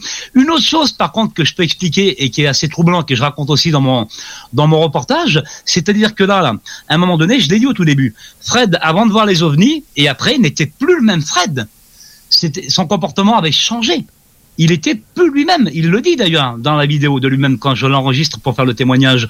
Il le dit. Il dit moi, mon, José, mon comportement avait changé à cette époque-là. Il, il était plus lui-même. Il avait l'impression d'être possédé. Et moi, je peux vous dire que possédé, il l'était.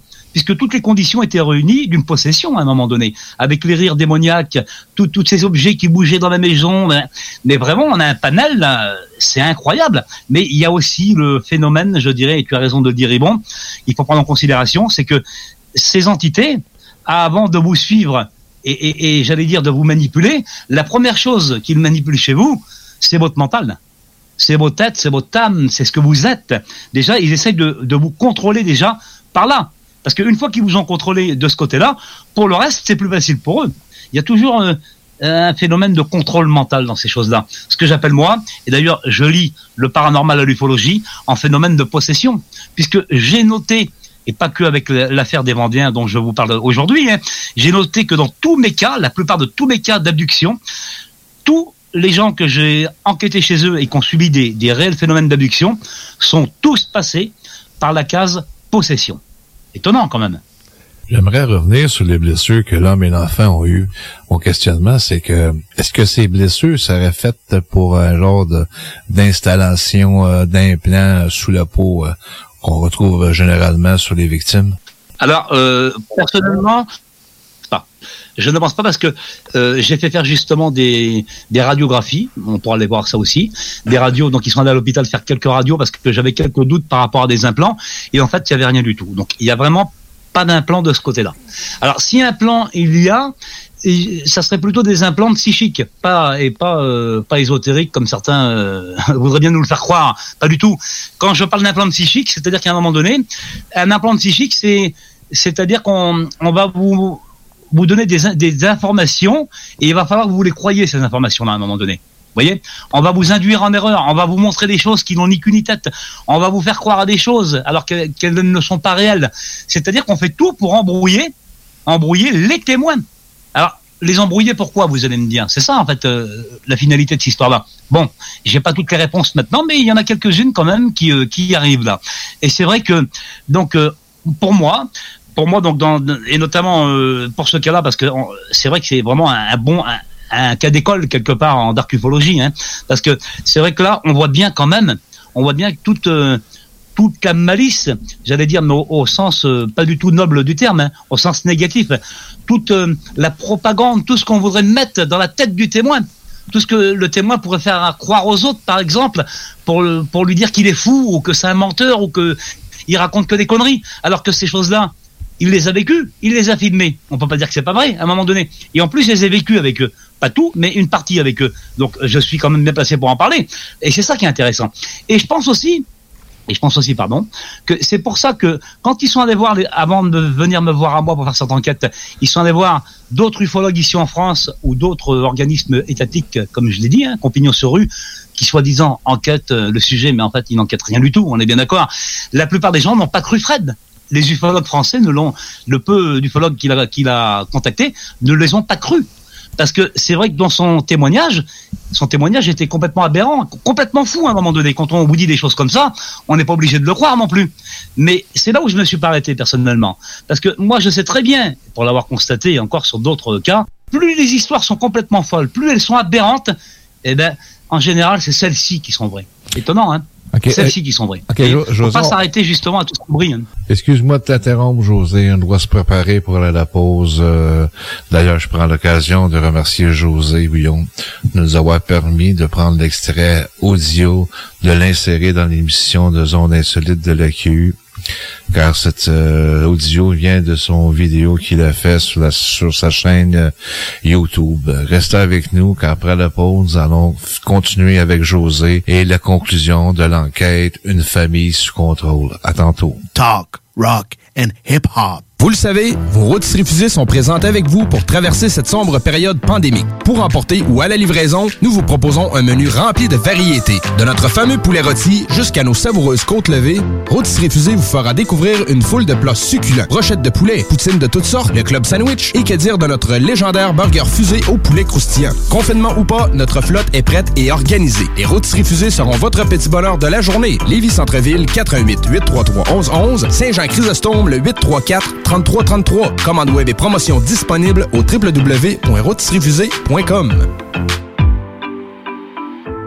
Groupe DBL est le spécialiste en toiture, portes, fenêtres et rénovation à Québec. Prenez rendez-vous avec un de nos spécialistes pour évaluer vos projets. Notre équipe cumule plus de 40 ans d'expérience et c'est avec fierté que nous la mettons à votre disposition afin de répondre à tous vos besoins, notamment en matière de recouvrement et de réfection de toiture. Groupe DBL, complice de vos meilleurs projets à Québec. Situé au 791 boulevard Pierre-Bertrand. Estimation gratuite. 88 681 25 22. GroupeDBL.com. Saviez-vous qu'en regroupant vos assurances auto, habitation ou véhicules de loisirs, vous pouvez économiser en moyenne 425 Appelez dès aujourd'hui Assurance Rabi et Bernard, agence en assurance de dommages affiliée à la capitale Assurance Générale. 88 839 4242 839 4242.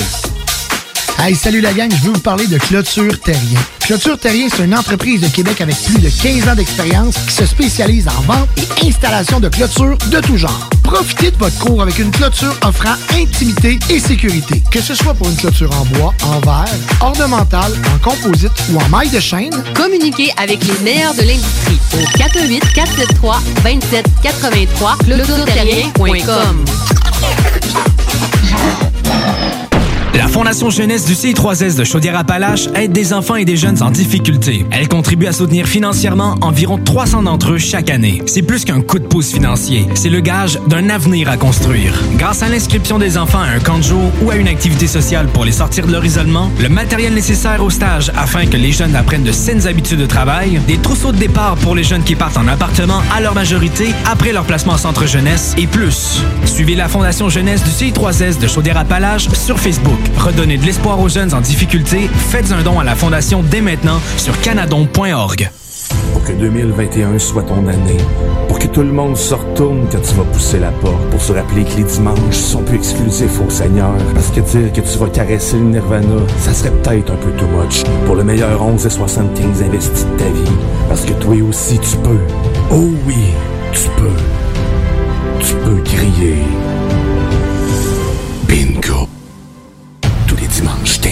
Une présentation de Pizzeria 67, artisan restaurateur depuis 1967. 18 ans et plus, licence 20 20 02 02 85 51 01. Pour vos besoins mécaniques, vous cherchez évidemment la plus haute qualité pour les pièces et le travail, en même temps que des prix décents. Avec Garage Les Pièces CRS, c'est toujours mieux que décent. C'est les meilleurs prix et leur expertise sera précise, leur travail scrupuleux.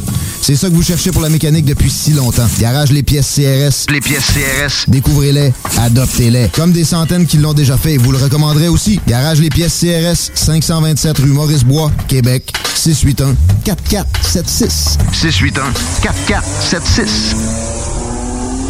Chez Rinfraie Volkswagen Levy, c'est la vente démonstrateur. Exemple, 6 000 de rabais sur l'Atlas Cross, 10 000 sur le Arteon, 11 000 sur notre Tiguan Rouge, 18 000 de rabais sur la e-Golf électrique orange. Détail, Rinfraie Volkswagen Levy.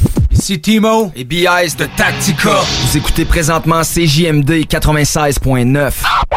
Avertissement. Cette émission a pour but de porter l'auditoire à réflexion. C'est pourquoi la direction de la station souhaite vous rappeler que chaque affirmation mérite réflexion. Il ne faut rien prendre comme vérité simplement parce que c'est dit, car tout ceci demeure des théories ou la perception de chacun. Nous vous recommandons de garder un esprit critique et sceptique sur ce que vous entendez ici comme ailleurs. Bonne écoute, bonne réflexion. Bienvenue dans la zone.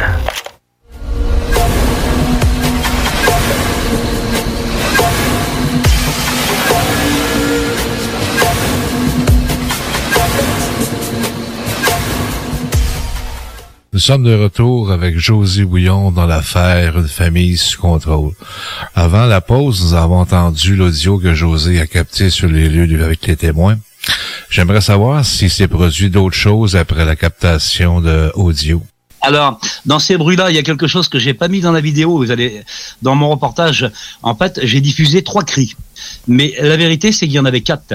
Mais le problème, je vais vous expliquer le problème que j'ai eu, pourquoi je ne l'ai pas diffusé, parce que c'était tellement personnel, ça m'a fait tellement peur que je n'ai pas osé diffuser. Et je, vais en parler, mais je vais pas le diffuser non plus. Mais je vais vous dire c'était quoi le quatrième. Dans les trois cris que, là tu vas passer et que les gens vont entendre, hmm, il y en avait quatre. Y a, et à un moment donné, donc dans ce cri là, dans ce cri, dans ce quatrième euh, enregistrement que je n'ai pas diffusé, dans ce quatrième euh, enregistrement, eh bien, dans ce rire qu'on entend, espèce de rire ou de gémissement, eh bien, à la fin, on entend ma maman qui rigole on entend maman, ma maman qui rit à la fin. Et là, j'ai eu peur. J'ai eu peur, je vais vous dire pourquoi. Parce que, en fait, ma, maman est décédée, ça fait sept ans. Ma mère est morte, ça fait sept ans. Et donc euh, là, j'ai été choqué. Parce que je me suis dit déjà, c'est quoi ce bordel? Qu'est-ce qui se passe ici? C'est vrai quand on entend ça. Et, euh, et au quatrième cri, quand ça s'est arrêté, c'était ma, ma, donc ma maman, je le dis, qui était en train de rire alors que ma, ma maman est décédée. Donc c'est pour ça que c'était tellement personnel que je l'ai pas diffusé dans, dans, dans le reportage. C'était trop personnel. Mais et, quand j'y pense, ça me fait toujours peur. Hein. Eh, je comprends. Euh, ça me donne des frissons partout.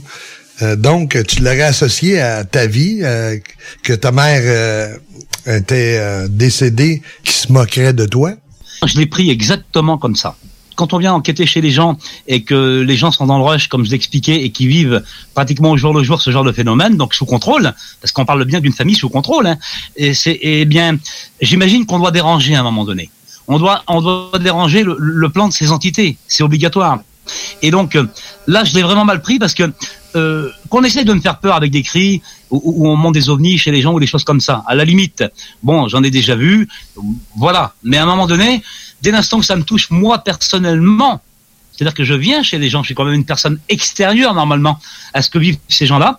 Et là, du coup, je me retrouve lié à ça avec le rire de ma maman décédée. Là, je me suis dit quand même, c'est vrai que ce sont des entités quand même qui euh, qui, qui abusent, abusent de stratagèmes pour essayer de nous faire plier et arrêter nos enquêtes justement à un moment donné. C'est là où c'est intéressant, hein. vraiment, euh, Yvon et André. Hein. Si on regarde dans les enquêtes du paranormal, soit les chasseurs de fantômes, on peut voir certains dans certaines vidéos, on voit aussi que les personnes se font euh, griffer, même pousser. De ton côté, toi, José, euh, as-tu déjà vécu une expérience comme ça? Alors ça m'est arrivé, euh, oui, une fois dans ma vie. D'ailleurs, sur une enquête que j'ai fait euh, l'année dernière, en 2020, euh, juillet 2020. Là. Donc bon, par rapport au confinement, tout le monde le sait. Donc j'avais une enquête qui n'était pas très loin de chez moi, donc j'ai pu me déplacer. Hein. J'ai pu, j'étais toujours dans le même département, c'est ce que je voulais dire. Et donc, et là, oui, là j'ai une vidéo aussi. Et en plus, ma caméra tournait à ce moment-là. On la verra dans une prochaine enquête. C'est-à-dire que là, je vais dans, bon, on sort un peu du contexte, hein, mais c'est pour répondre à ta question, Yvon. Hein. Donc c'est-à-dire que je vais chez cette personne là encore pour euh, encore étudier encore une affaire ufologique. Et donc lui, c'est un maître chien. C'est un vigile, hein, notamment de magasin. Et lui, il lui arrivait plein de choses extraordinaires. Hein, enfin, pas que parce que il a eu le décès de ses chiens à un moment donné. Il y a eu des entités qui lui ont qui lui ont tué deux de ses chiens quand même. C'est pas rien ce que je suis en train de dire là. Et donc, je vais faire l'enregistrement comme je fais habituellement dans mes enquêtes, puisque les enquêtes, la plupart, quelques-unes, je les mets en vidéo, hein, et, euh, et donc euh, je vais chez lui et à un moment donné, euh, cette personne m'explique que il aurait une, une, entité négative chez lui, il sait pas trop ce que c'est, et apparemment de temps en temps, il prendrait des, des claques dans la figure. Et ben, c'est moi, lui, c'était des claques dans la gueule. Il me dit José, des fois je reçois des claques dans la gueule alors qu'il y a personne dans le salon, dans ma chambre, chez moi, dans la cuisine. Bon, je veux bien le croire, mais bon. Et au bout d'un moment, j'étais en train de, on est juste de terminer euh, comment un enregistrement, une interview euh, par rapport à cette enquête-là. J'étais en train d'interviewer et à un moment donné, je me déplace pour je sais plus trop quoi faire, prendre un café. Je crois de souvenir, il y a eu mais quelque chose que je n'ai pas vu. Alors c'est incroyable. Il y a eu quelque chose qui, qui m'a contre une table, mais qui m'a éclaté. D'ailleurs, j'en ai cassé la table. On va le voir. hein. Il y, avait rien. On voit bien là sur la vidéo qu'il n'y a rien. Et je suis projeté à peut-être deux mètres hein, et je m'éclate sur une table alors qu'il n'y a rien du tout. Alors ça voilà. J'explique. C'est le seul phénomène que j'ai eu, on va dire physique, en allant chez les gens. euh, C'est ça. Alors par contre, euh, des ovnis ou euh, plein d'autres choses, j'en ai vu des tonnes euh, chez les gens ou même de moi-même personnel. J'en ai vécu plein dans ma vie, malheureusement, enfin, heureusement ou malheureusement. Donc je peux en témoigner, ça aussi, ça c'est vrai. hein. Mais euh, et on se trouve vraiment bête. Parce que là, on se dit, mais on est vraiment dépassé à un moment donné. Alors, on vient essayer d'apporter un peu de, réponse de ce, qu'on- croit connaître ou savoir aux gens, hein, parce qu'on est là pour ça, comme je l'ai dit. hein. Et là, on se retrouve, euh, on se retrouve devant vraiment l'inconnu, quoi. On se retrouve devant l'inconnu et on se dit, mais je me suis fait projeter et, et, et lancer sur une table. Mais toi, la sensation, est-ce que tu t'es senti carrément tiré par en arrière ou poussé par en avant? Eh ben justement non, c'est ça qui est plus bizarre.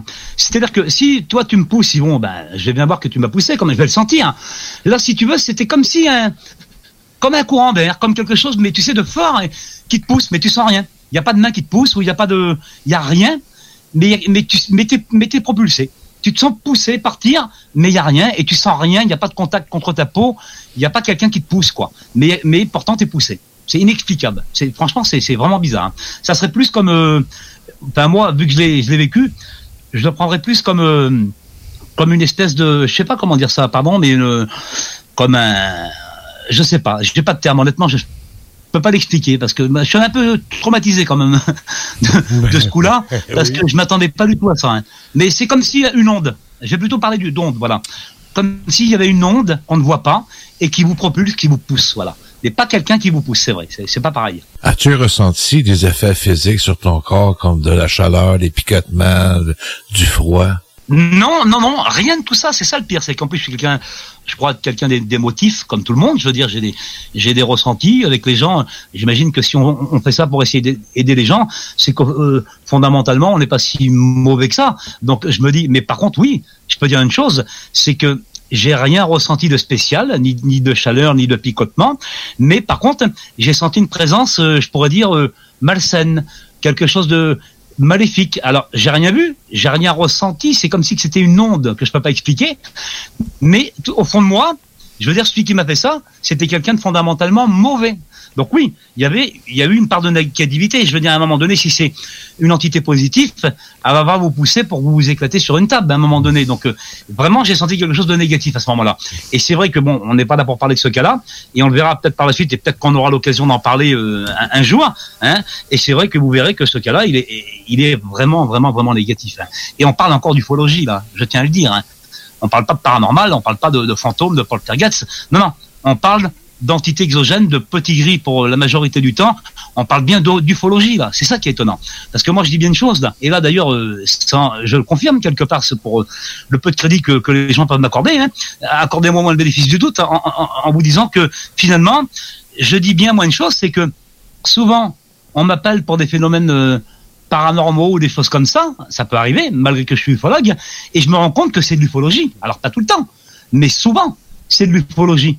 Alors, je dis bien qu'à un moment donné, ces entités-là se servent de tout, pratiquement d'une bonne partie des phénomènes paranormaux pour les placer comme des phénomènes paranormaux, alors que c'est des extraterrestres, entre guillemets, de l'ufologie. Vous voyez, c'est vicieux quand même, à un moment donné. D'après toi, José, c'est quoi leur but quand ils, euh, ils font des choses comme ça? Alors, il y a, il y a- il y a plein de paramètres à prendre en considération, c'est vrai. Mais pour re- revenir à- à- à- au cas qui nous intéresse aujourd'hui, c'est-à-dire la famille vendéenne, donc euh, notamment, euh, je dirais, dans, dans, dans, dans ce phénomène de contrôle, hein, parce qu'on peut parler de contrôle à un moment donné, hein, eh ben, c'est-à-dire que euh, ce sont des entités qui aiment jouer avec nos émotions. Alors, pour, comme je dis, comme je le dis là, pardon, ils aiment jouer avec nos émotions, mais il y a aussi certaines entités qui s'en nourrissent. Et c'est là où c'est intéressant. Alors, il y a les deux cas de figure. Il y a l'entité qui va se nourrir de ce qu'on appelle l'adénochrome, c'est-à-dire, euh, je pourrais dire, on pourrait dire en, gros cette enzyme, c'est pas une enzyme, hein, mais je veux dire c'est c'est oui, on va dire une enzyme, pour être pour faire plus simple, pardon. Cette enzyme qui est dégagée notamment on dit par la peur, mais non, l'adénochrome n'est pas dégagé par la peur, l'adénochrome est dégagé par l'épouvante. Ça n'a rien à voir. C'est-à-dire que la peur, on va pas en mourir, on peut avoir peur de quelque chose, mais de l'épouvante, on peut en mourir. C'est-à-dire que c'est le, le degré final de la peur, si on peut classer dans le degré. L'épouvante, c'est ce qui est au-dessus. Et tous les gens qui sont abductés sont épouvantés. Et donc, euh, à ce moment-là, ils sécrètent cet adénochrome et il y a certaines entités qui s'en nourrissent et il y a d'autres entités, comme notamment les petits gris, les short greys, eh bien, ces entités, eux, euh, j'allais dire, prennent plaisir, prennent plaisir à vous faire du mal, prennent plaisir à vous à vous embrouiller le cerveau, hein, à vous faire passer pour des fous, et prennent plaisir aussi à vous mettre dans un état de peur ultime, donc dans une épouvante, et ils prennent plaisir à ça. C'est incroyable, hein, ça c'est des constatations que j'ai faites. Si on parle de petits gris, j'ai toujours entendu dire que les petits gris, il n'y avait pas d'émotion. S'ils n'ont pas d'émotion, puis ils produisent des choses comme ça, peut-être que au bout de la ligne, ils ont certaines émotions ou c'est complètement autre chose. là. Ben oui, c'est ça, exactement, parce que là, si on parle vraiment exclusivement des petits gris, c'est-à-dire que moi, les petits gris, je les appelle plus les petits gris, je les nomme d'une autre manière. Pour être exact, je les, je les nomme les poupées sans âme. Donc euh, tout est dit pour moi à un moment donné, parce que ces poupées sans âme, donc ces petits gris entre guillemets, ces poupées sans âme, comme son nom, comme je viens de l'indiquer, on se rend bien compte que c'est des poupées. Ce sont des clones évidemment biologiques. À un moment donné, qu'est-ce qui ressemble plus à- à un petit gris qu'un autre petit gris finalement, j'allais dire quelque part. C'est vrai. Et en même temps, sans âme, ça veut pas dire que ça veut pas dire qu'ils se nourrissent de nos émotions, les petits gris. Non, non. Pour moi, les petits gris ne se nourrissent pas de nos émotions.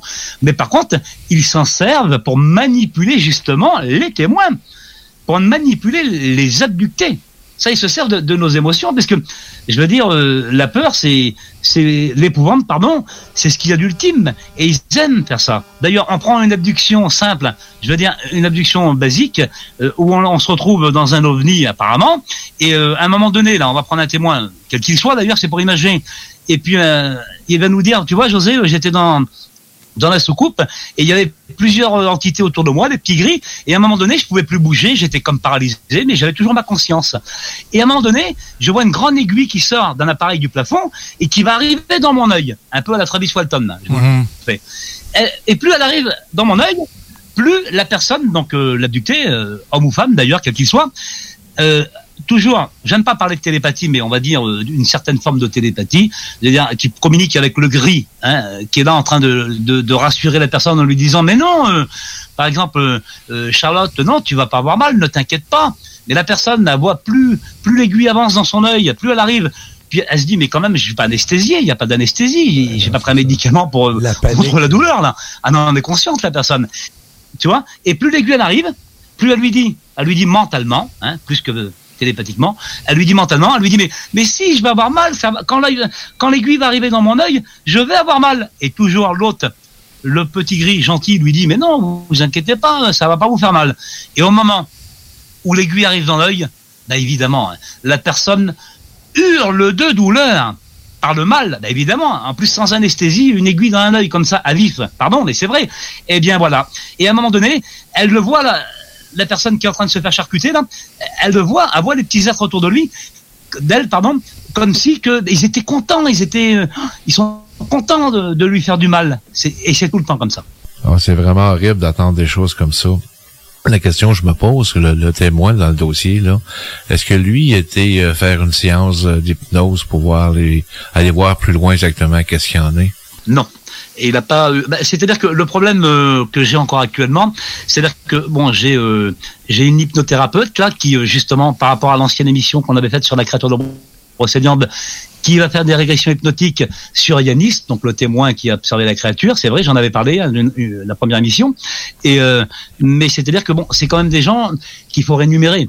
Et à un moment donné, moi je le dis, c'est-à-dire je ne suis pas Crésus, hein, je suis comme tout le monde. ouais. Et euh, tout ce que je fais, c'est avec euh, mon argent, mon temps.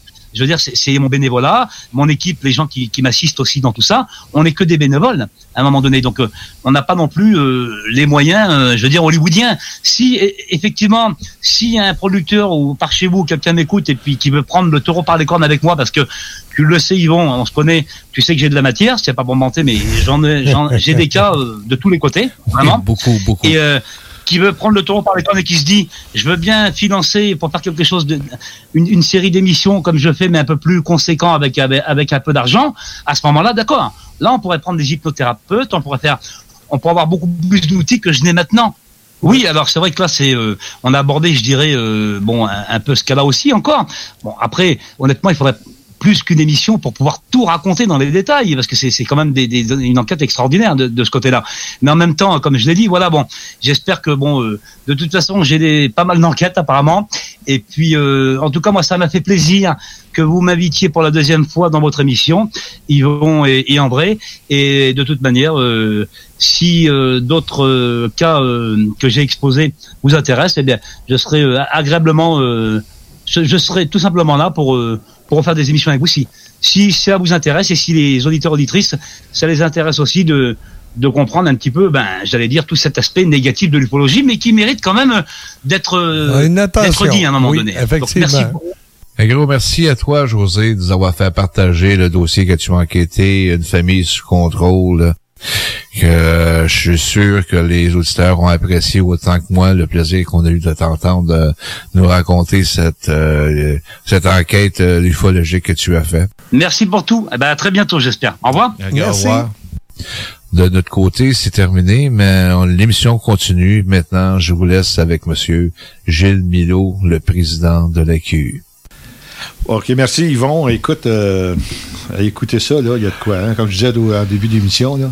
Ça donne des frissons, hein? ouais, ça, Pristine. Les, les sons que, que, que capté dans la maison, là. Oui. Comme je disais tantôt, à partir de là, ça n'a pas été long, là. Je comprends, je comprends. Mais c'est- c'est- c'est c'est correct. On ne sait pas. Associer le paranormal avec l'ufologie, euh, je pense dans le cas de José, c'est quasiment ça. là. C'est du paranormal. Ouais. Ben, tu L'ufologie fait partie d'une certaine façon du paranormal. Mais je, je parle au point de vue euh, d'entités euh, démoniaques ou des choses comme ça. euh, je pense que ça laisse. Dans- dans- il y a peut-être un lien. Il y a peut-être un lien entre les deux aussi. Oui, c'est c'est vraiment, vraiment étrange. Oui, mais c'est ça. Regarde, José, lui, il va associer euh, le phénomène hantise avec le phénomène ovni. La personne avait un ovni, puis on a entendu dans, dans la vidéo, qu'est-ce qu'il nous dans le dans l'émission tantôt, qu'est-ce qu'il dit. Il y a un lien qui est. Mais d'autres personnes, à un moment donné, là, dans, dans des maisons ordinaires, qu'il y a des phénomènes hantise. On n'a pas entendu dire vraiment qu'il y a eu une observation d'OVNI aussi, mais peut-être qu'ils l'ont pas vu non plus, l'OVNI. Mais il y a les deux, il y a un parallèle entre les deux. Oui, là. parce que tu me fais penser. Vous savez, le cas que j'ai parlé de, de Saint. euh, Camping Mirabel? Ouais. J'en avais parlé de ça. Ces gens-là, il y, avait une, un- une tour là, de, de communication, puis il y avait un gros ovni. Ah. Puis il y avait atterri, là, il était des- des- la, maman, le papa. J'en ai parlé. On avait Ouais, on avait entendu parler de dans- ça, ouais. Peut-être dans les archives. Oui. Puis, euh, ce- eux, lui, il travaillait dans une maison sur le, à Terrebonne, ce qui longe la rivière, c'est le. La rivière des Médiles? Oui, la rivière qui longe la rivière des Médiles. C'est quoi le nom du boulevard? C'est. Euh, Euh, boulevard des Médiles. Non, le côté nord. Oh. Ah, c'est Grande Côte. Ouais, euh, ouais, ok, oui. Je pense quelque chose comme ça, je ne me souviens plus. Là. Puis euh, lui, il travaillait à rénover une maison. OK. Puis il a fallu qu'il arrête. Parce que après son, son événement ufologique, dans la maison, ce qui était, il a commencé à avoir des phénomènes vraiment, vraiment bizarres. Oh. Phénomène hantise? Hantise, OK. oui. Puis euh, à un point tel que moi, j'avais l'adresse, tout. Puis euh, je suis allé- je suis allé voir, puis j'ai bien vu le, côté du mur qui, qui- qui dit qu'il avait travaillé dessus, puis qui était, qui était pas fini, puis il voulait rien savoir. OK. J'avais contacté, si je me souviens bien, euh, je devais euh, Pat, de Pop Ah, ben, Paranormal, ouais. que j'avais, il y avait une maison. Patrice Sabourin, je pense, c'est ça. Hein? Oui, exact. Euh, j'ai un blanc de mémoire sur le nom de la rue. Je sais pas si c'est pas Masson? Monté non, non, non, c'est vraiment la- en parallèle de Médiles, mais du côté nord. Ça, ça joint jusqu'ici, là, en fin de compte, euh, jusqu'à à Rosemère, là, tu sais. Du La- côté la Grande comme- Allée. Comme côte. Non. côte- Nous autres, c'est Est-ouest. C'est Grande Côte ici. Grand- oui, Ah, ça Mais après ça, Ouais, c'est non, ça change de c'est nom. pas- C'est pas Bordelot, c'est qu'il me souviens plus Euh, c'est. Toi, t'es rendu à Bois des Filions, là. Ben ouais. Moi, c'est entre Bois-les-Filions et Terrebonne que, que je parle de la maison. Ouais, c'est ça, ça change de nom. Ça c'est change de plus, nom. euh. Bon, ben, écoutez, cette maison-là, j'avais dit, euh, écoute, on, va- on pourrait faire quelque chose, aller voir la maison. qu'est-ce qu'il y en est, tu sais, il a passé la nuit là, euh, ben, en tout cas, du moins, j'aurais- eux, ils auraient passé la nuit là. je me serais peut-être essayé, mais en tout cas. Puis là, euh, le monsieur, si ma mémoire est, est- est bonne, ça fait quand même plusieurs années, avait vendu la maison à un promoteur pour construire, parce que lui, il ne voulait plus rien savoir, c'était fini, puis sa femme, elle ne voulait plus rien mettre les pieds là, rien savoir de ça. Puis euh, donc, il avait vendu, puis c'était un promoteur pour construire euh, quelque chose. Je ne suis pas repassé depuis, depuis ce temps-là. Mais c'est quand même bizarre que ils ont été témoins des deux phénomènes. C'était quoi le phénomène, eux autres, qu'ils ont, subi? Ah, c'est des bruits. Ils ont- observé- des- observé. Oui, c'est des bruits, des, des mouvements de, de- du poltergeist, là, euh, des choses semblables à ça. Euh, donc, euh, regarde, c'est fini. Euh, c'est pas vrai que je vais rénover cette maison-là, ben, il est resté là-dedans. Là. Fait qu'il est vendu tel quel. Mais lui, le témoin, est-ce qu'il J'ai pris des photos d'ailleurs, c'est vrai, je dois avoir des photos. il avait-tu associé ça avec son observation d'OVNI ou c'était complètement... Non, pour lui. Ben, c'est que il m'avait dit que quand on, on s'était communiqué par la suite, il finalisait le rapport. Qu'il a dit, écoutez, euh, j'ai peut-être quelque chose à vous raconter, là. Je sais pas, ça allait. euh, Un lien. Un lien, tu sais.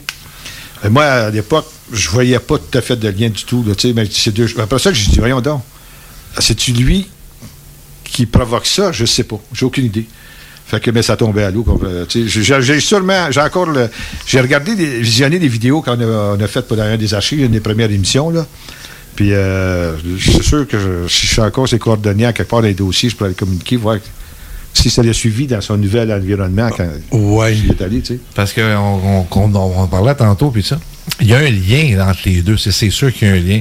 C'est comme on dit, comme les entités, donné, on va les voir passer à travers d'un mur, puis tout ça. Mais Ouais. si on regarde le côté ufologique, C'est la même chose. côté euh, La- extraterrestre, puis Ouais. ça, mais à un moment donné, ils, ils vont prendre la personne, puis ils vont la passer à travers le plafond.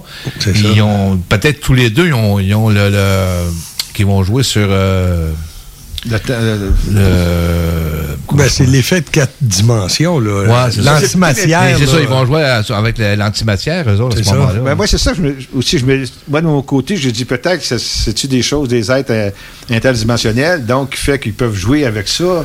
Euh, c'est vrai, comme tu dis, tu le mentionnes, c'est c'est vraiment similaire. Il y a des, euh, des personnes qui racontent leur, euh, en parenthèse, enlèvement. Puis ils, voient à travers le mur, ils voient les entités passer à travers le mur. Puis dans les phénomènes d'antiques, euh, des, des fantômes passent à travers les murs. On les, tu sais, c'est- il y a, il y a une corrélation, pas une corrélation, mais une similarité là, entre les deux cas, là, vraiment. Là. Puis écoute, j'en profite aussi, Gab.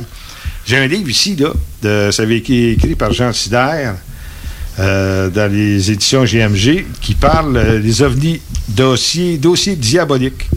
Je ne l'ai pas lu encore. C'est un livre qui m'avait été euh, envoyé pour, euh, comme revue de presse, pour avoir mon, euh, pour, me- pour avoir mon, euh, opinion, mon opinion là. Euh, malheureusement, c'est ça, ça a été mis en 80, je pense, 94, quelque chose semble ça, 95. Ah, pardon, 2003. Puis, euh, je, je- suite à, à notre discussion, je vais, le- je vais le lire, parce que ça m'intéresse, d'avoir s'il y a quelque chose de vraiment là, euh, similaire. Je sais qu'il y a d'autres aussi, auteurs, euh, d'autres chercheurs qui, euh, qui mettent le phénomène ovni vraiment d'une façon diabolique. C'est des Ah, c'est ça. Surtout c'est- les religions. C'est de la dark ufologie, comme euh, les- avec les deux, les deux cas de José nous a parlé. Là. Puis Joe, oui, exactement. Puis c'est un autre, j'essaie de me souvenir où j'avais pris l'information, que lui, il mentionnait que souvent, on va voir ça souvent dans les, euh, dans les choses religieuses, là, dans les religions, dans les mouvements de religion, comme Mhm. quoi associer le- les ovnis, les entités ovnis avec des, des démons. Des djinns. Des, Des- djinns. ben oui, des djinns, ben oui, djinns. ben oui. Euh, qui- C'est en Inde, ça, je pense, hein, qu'ils appellent ça. les djinns, ouais, les aussi, c'est. euh, C'est euh, comme des esprits, des, es- des esprits euh, diaboliques. Ouais, là, coin-là, musulmane, ouais. si je ne me trompe pas.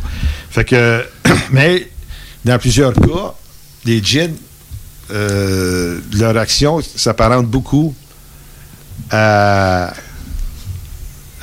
aux entités, là, quand, quand il y a des enlèvements, Ouais. des affaires semblables à ça, tu sais. Fait que, euh, on, va, en tout cas, on verra bien comment que ça va, euh, ça va se développer, cette affaire-là. Mais chose certaine, je pense que José, il, il ouvre une porte, là. C'est vraiment intéressant, son affaire. Écoute, j'aurais pas aimé à- être à sa place, je me répète. Alors, pour avoir déjà vécu un phénomène spécial, là, côté, euh, je sais que c'est- que je vais raconter que ça m'a fait arrêter d'y aller, de- d'enquêter, là, parce que Donc, j'aime les, les, les Non, il, a, il a vraiment fait, excuse André, il a vraiment fait un bon lien. hein. parce que c'est des choses qu'on pense jamais, nous autres ici. Là. Moi, j'ai jamais entendu parler de ça avant José. Là. Le lien ufo- euh, ufologique avec le lien antise qui pourrait se produire ensemble. Mais plus qu'on on va travailler là-dedans, plus qu'on va on va regarder les choses qui s'en vont avec ça. Mais là, à ce moment-là, on va dire, c'est voilà que il y a probablement un, un lien à faire avec les deux. Là. Oh, oui, parce que ça m'a fait réaliser, moi, mon, mon neveu, qui, euh, qui restait à Boisbriand, puis il était euh, au secondaire, ici, à l'école secondaire Jean-Jacques Rousseau. Puis euh, en 2001, il y a eu une- un cas d'ovni au-dessus de l'é- l'école. Il était à côté, il était collé au mur. La police sont en venus en entour euh, de, de, de cette fameuse polyvalente-là, avec des phares éteints. Euh, et suite à ça, le jeune, il y a eu des petits problèmes. Des, des problèmes, là. il y avait des entités là, qui le suivaient Oh. partout, là, même quand il a déménagé. Fait que, oups, euh, disons qu'on va devoir, on va devoir euh, aller à la pause. Oui, Oui, à la pause, euh, on, on- on- on nous fait signe. Fait qu'on vous revient, chers amis. Merci. This is DJ Easy Dick, and this is the Golden Shower Hour early in the morning. Wake your goat mouth ass up. This is 96.9. FM on your dial, and we flipping it just like this for all you motherfucking real G's out there. Vous le savez, vos routes refusées sont présentes avec vous pour traverser cette sombre période pandémique. Pour emporter ou à la livraison, nous vous proposons un menu rempli de variétés. De notre fameux poulet rôti jusqu'à nos savoureuses côtes levées, Rôtisserie Fusée vous fera découvrir une foule de plats succulents. Brochettes de poulet, poutines de toutes sortes, le club sandwich et que dire de notre légendaire burger fusé au poulet croustillant. Confinement ou pas, notre flotte est prête et organisée. Les Rôtisseries Fusées seront votre petit bonheur de la journée. Lévis Centreville, 418 833 1111 Saint-Jean-Chrysostome, le 834 3333. Commande web et promotion disponible au www.rôtisseriefusée.com.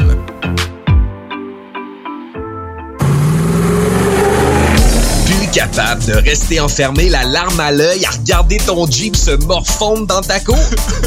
Club Jeep Québec est en pleine expansion et t'attend.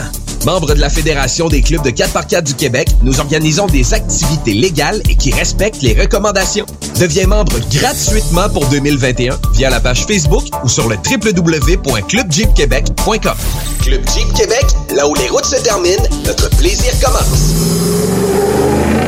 T'es du genre à collectionner les motons de poussière sur le ventilateur de ta salle de bain, je te le dis tout de suite, arrête ça, c'est dégueulasse. Effectivement, il faut que tu fasses nettoyer ça par JD Ventilation. Eux autres vont nettoyer ton air climatisé, ton échangeur d'air, ta hotte de cuisine, ton système à air chaud et ton conduit de sécheuse. Arrête de te dire, c'est beau la petite couronne de poussière sous mes trappes de ventilation. Fais nettoyer ça par JD Ventilation. Que ce soit résidentiel ou commercial, 581-745-4478. Réserve ta plage horaire sur JD Ventilation Québec Inc. sur Facebook. Groupe DBL est le spécialiste en toiture, portes, fenêtres et rénovation à Québec. Prenez rendez-vous avec un de nos spécialistes pour évaluer vos projets. Notre équipe cumule plus de 40 ans d'expérience et c'est avec fierté que nous la mettons à votre disposition afin de répondre à tous vos besoins, notamment en matière de recouvrement et de réfection de toiture. Groupe DBL, complice de vos meilleurs projets à Québec. Situé au 791 boulevard Pierre-Bertrand. Estimation gratuite. 88 681 25 22.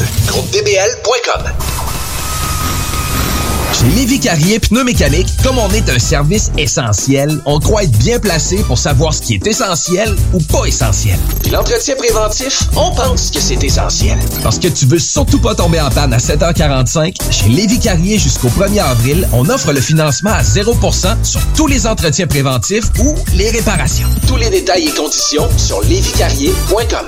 La Fondation Jeunesse du CI3S de Chaudière-Appalaches aide des enfants et des jeunes en difficulté. Elle contribue à soutenir financièrement environ 300 d'entre eux chaque année. C'est plus qu'un coup de pouce financier, c'est le gage d'un avenir à construire. Grâce à l'inscription des enfants à un camp de jour ou à une activité sociale pour les sortir de leur isolement, le matériel nécessaire au stage afin que les jeunes apprennent de saines habitudes de travail, des trousseaux de départ pour les jeunes qui partent en appartement à leur majorité après leur placement en centre jeunesse et plus. Suivez la Fondation Jeunesse du CI3S de Chaudière-Appalaches sur Facebook. Redonnez de l'espoir aux jeunes en difficulté. Faites un don à la Fondation dès maintenant sur canadon.org. Chez Robotique manufacturier de cabinet, on a un gros robot et une petite équipe. On a une place pour toi comme manœuvre journalier dès maintenant. Sur un horaire à temps plein, on t'offre jusqu'à 19 de l'heure en plus d'une prime de 1000 après un an.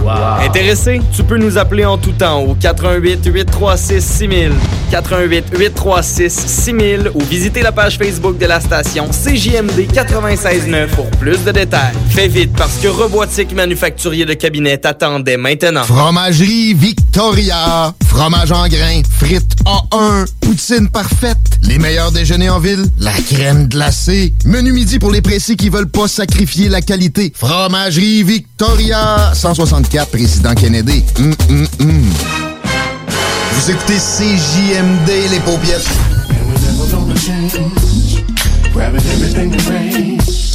Some people wonder why. D'Alternative Radio. Avertissement. Cette émission a pour but de porter l'auditoire à réflexion. C'est pourquoi la direction de la station souhaite vous rappeler que chaque affirmation mérite réflexion. Il ne faut rien prendre comme vérité simplement parce que c'est dit, car tout ceci demeure des théories ou la perception de chacun. Nous vous recommandons de garder un esprit critique et sceptique sur ce que vous entendez ici comme ailleurs. Bonne écoute, bonne réflexion. Bienvenue dans la zone.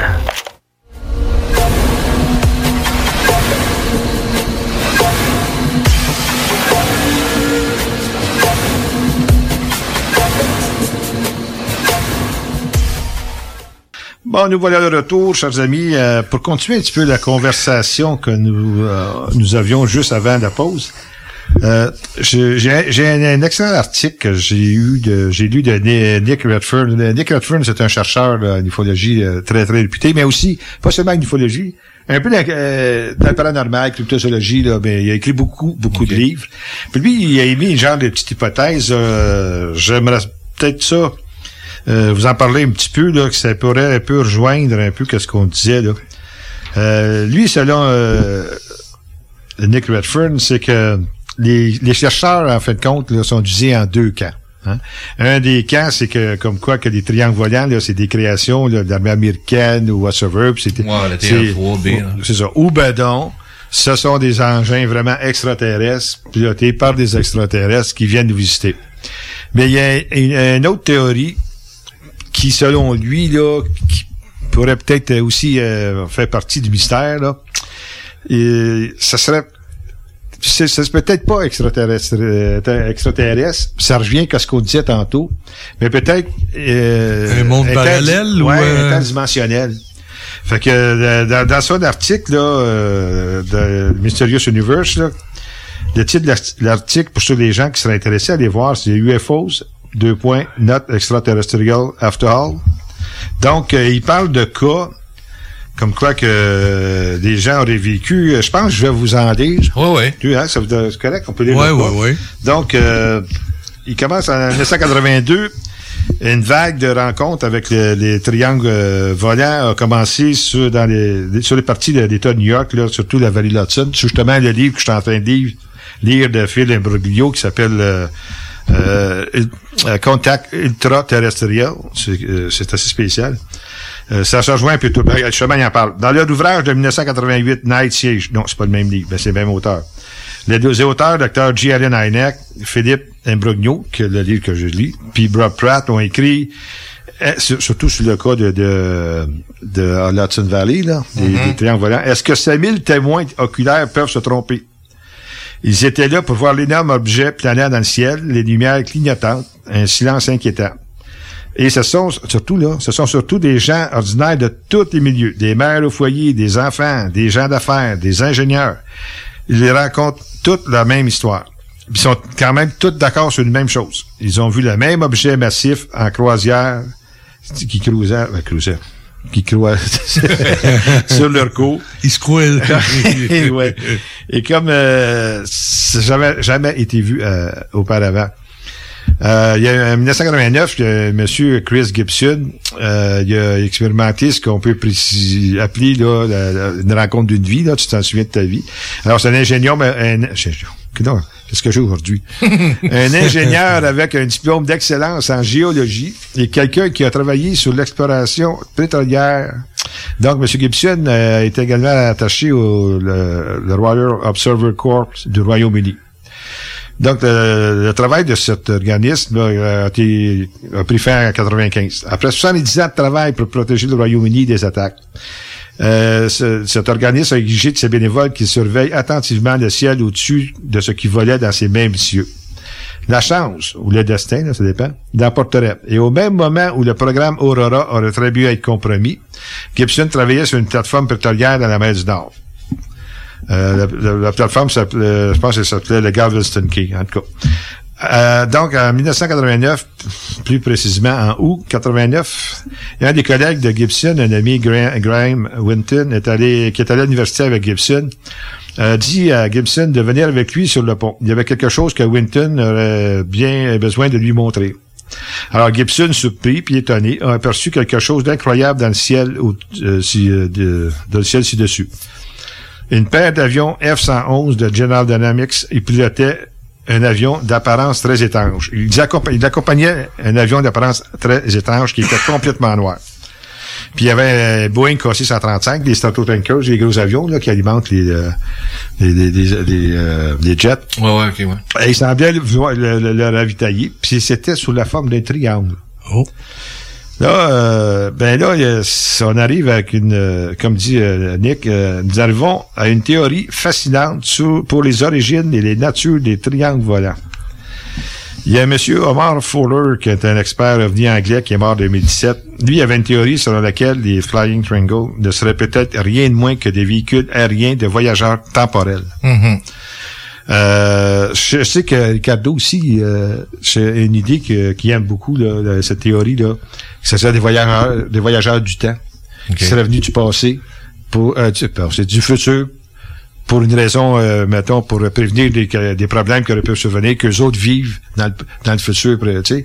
Donc, euh, aller réparer dans le passé, c'est ce qu'ils vivent dans le futur. J'y crois plus ou moins, mais en tout cas, c'est- ça peut être... euh, donc, lui, il disait que euh, ça pourrait être euh, des voyageurs temporels. Puis il y avait une bonne, raison de dire ça.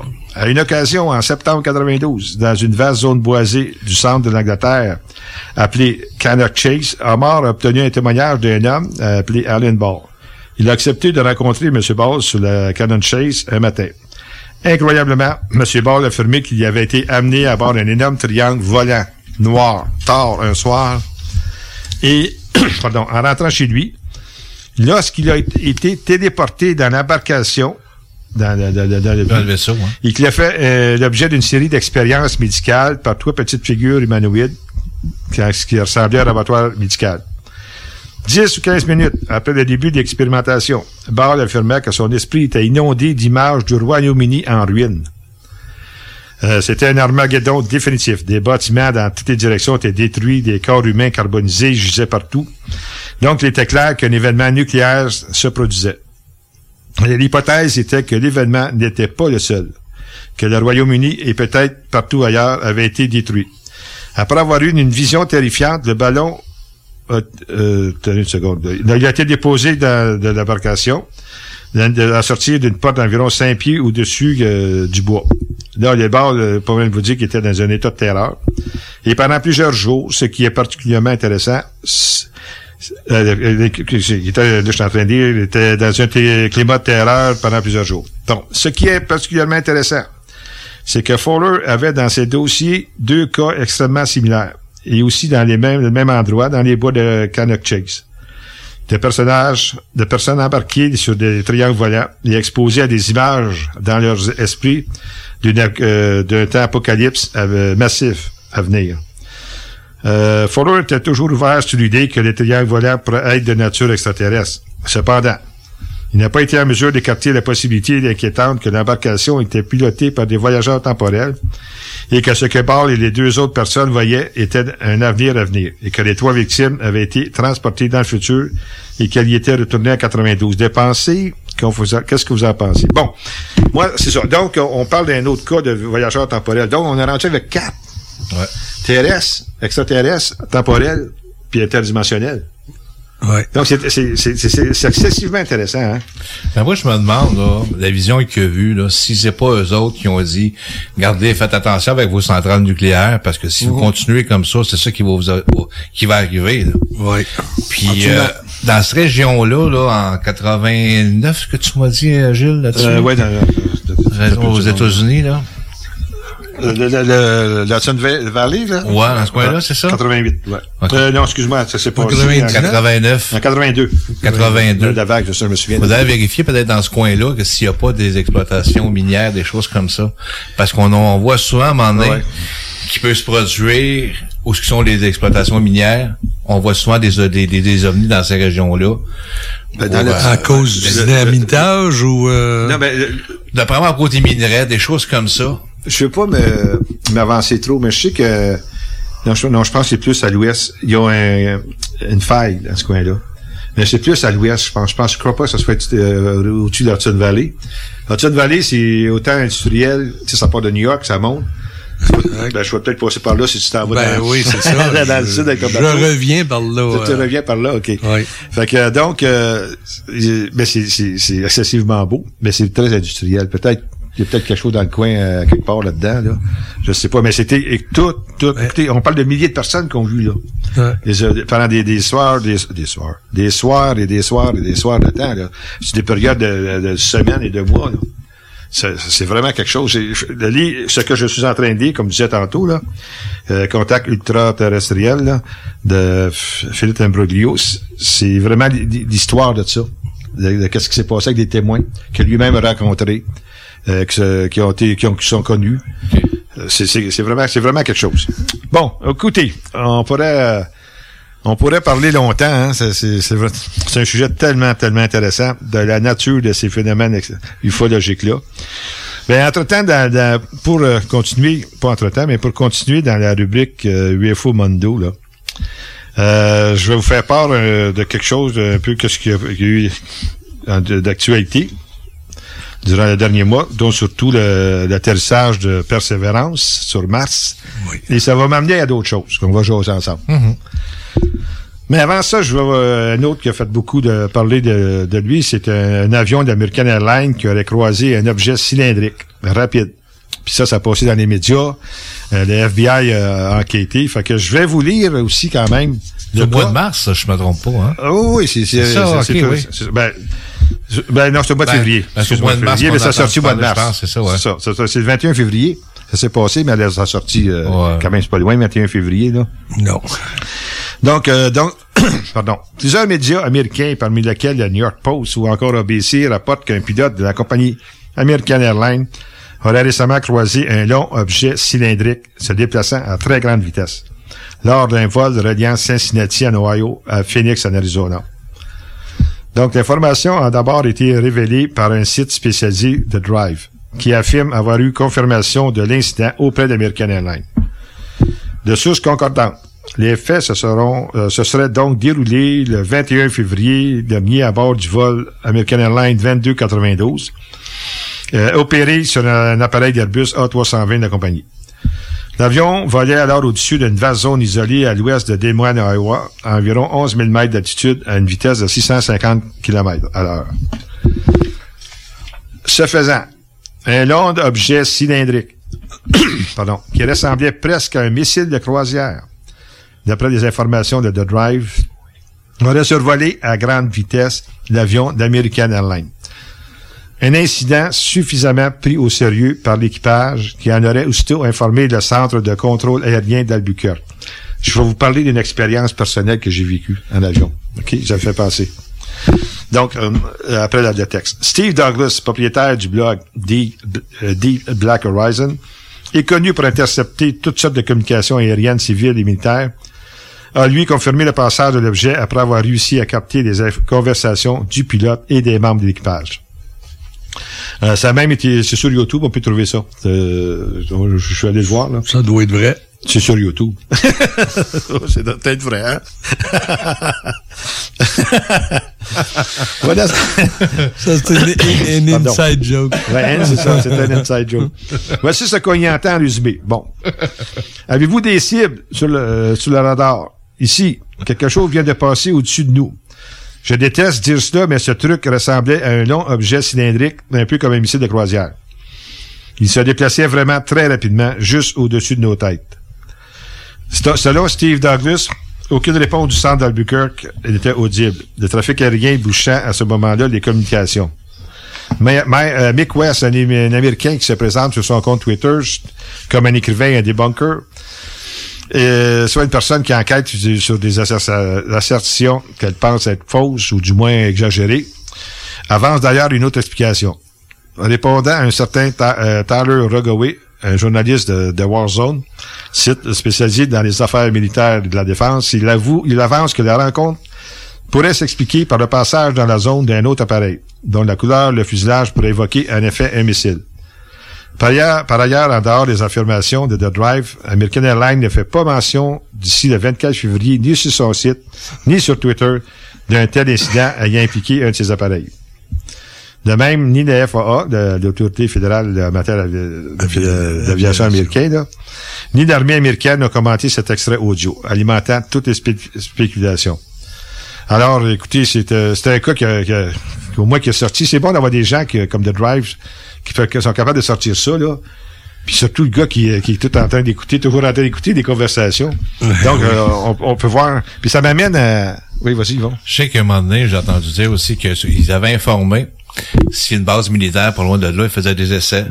Puis ils ont dit que non, il n'y avait pas eu d'essais. Puis de toute façon, où ils font les, les, les, les- leurs essais, c'est une zone ça commerciale pour les avions, fait qu'ils vont pas- jamais là. il n'y a pas de lien reliant entre les deux. là. C'est interdit, OK. Ça me fait penser de plusieurs années, je, je, je- j'étais toujours parti à, pour mon travail en avion, tout ça. Puis un, un soir, j'étais à, à côté, moi je, moi je prenais toujours soit l'Hublot ou la ou l'allée. Puis euh, ça me donnait plus de place. Alors, je sais pas pourquoi. je sais pas pourquoi. fait que donc à côté sur l'Hublot, je regardais dehors, c'était noir. Puis j'ai vraiment, vraiment vu passer comme un missile. Euh, avec de la lumière, de la, de la grosse lumière rouge. Ben, un missile, c'était pas un missile, certain, Ah non, mais je veux dire, euh, quelque chose, là, Semblable qui ça, ressemblait à un missile. Là, j'ai figé, j'ai dit, voyons donc, qu'est-ce que c'est ça? Ça se peut pas. Puis je fais, ça peut pas être les lumières de l'avion parce que c'était vraiment pas au même endroit. Les, ailes, je les voyais, les lumières de l'avion des ailes, tu sais. Wow. Puis moi, j'aimais ça le soir, regarder à travers le- les hublots parce que, je sais pas, j'avais déjà cité euh, des orages de, de haut, là. C'est merveilleux, c'est tellement beau. Euh, d'accord. Mais là, j'ai demandé, euh, tout le monde dormait pas mal dans l'avion. Là, j'ai fait, signe à la Stewart, ben pas Stewart, le test de l'air. ouais, ouais. J'ai dit, écoutez, j'ai vu passer quelque chose, là. J'ai dit, c'est possible de savoir c'était quoi, je l'ai vu passer. Ben, dit, je vais aller demander euh, au pilote, ça, tu vois, euh, je suis pas fou, là. J'ai vraiment vu passer quelque chose à une vitesse excessivement rapide. Mais c'est sûr, si l'avion volait à 650, tu sais, euh, Ouais, c'est ça. vite, hein. Si l'autre est de 300 km de plus, euh, tu va vas le vite. voir vite. Exact. Puis euh, elle est revenue, puis euh, non, il n'y a, y a rien eu. Je suis pas fou, je l'ai vu, là. Tu sais. Bon, j'ai j'ai dit, c'est sûr, certain. Je, je, je connaîtrai jamais le fond de l'histoire. Ah, non, non, c'est ben sûr. non. Ouais. Bon, l'autre gros cas qui est arrivé durant le mois, c'est l'atterrissage de Persévérance sur Mars. Euh, Mars, Mars, Mars, Mars, Mars. Euh, parce qu'il y a beaucoup, beaucoup, beaucoup d'histoires sur Mars. Donc, un, que j'ai que j'ai vu que, que monsieur le docteur John Brandenburg, qui est un phys- physicien américain, lui, il suggère que Mars a, a déjà bien abrité des civilisations, mais que celle-ci aurait disparu aujourd'hui à cause d'une guerre nucléaire. Bon. Et lui, il s'avance euh, si la théorie, là, comme on, a un peu fait sourire un peu, là, lui, le scientifique affirme avoir des preuves de ce qu'il avance et s'apprête à les publier dans une étude au sein de la, de la revue euh, Journal of Cosmology et la, la- revue Astroparticle Physics. Euh, disons a le docteur Brandenburg, là, il n'en est pas à ses premières théories, là. Euh, il y a eu plusieurs... euh, parce que lui, il dit que la... moi, moi, je- ce- cette théorie-là, là, sans nécessairement parler de guerre nucléaire, mais le fait que Mars aurait été dans la, qu'est-ce qu'on appelle la zone habitable, où ce qu'est la Terre présentement, et qu'à cause de, de, de cataclysme là, incroyable là, de- des millions d'années, de tout ça, aurait changé de place. OK, Donc, changer d'axe. Oui, parce que... Elle aurait été éloignée, plus Oui. éloignée de la de- du soleil. Oui, parce que une des raisons, ben, il y a plusieurs théories. Ok, je vais vous dire, euh, je vais vous en dire deux. Une des raisons, c'est plusieurs dans, dans- dans les mythologies, on parle, il y a de certains endroits qui parlent que Vénus serait une, une planète euh, qui est errante. En d'autres mots, c'était pas une planète au début qui appartenait à notre système solaire comme tel.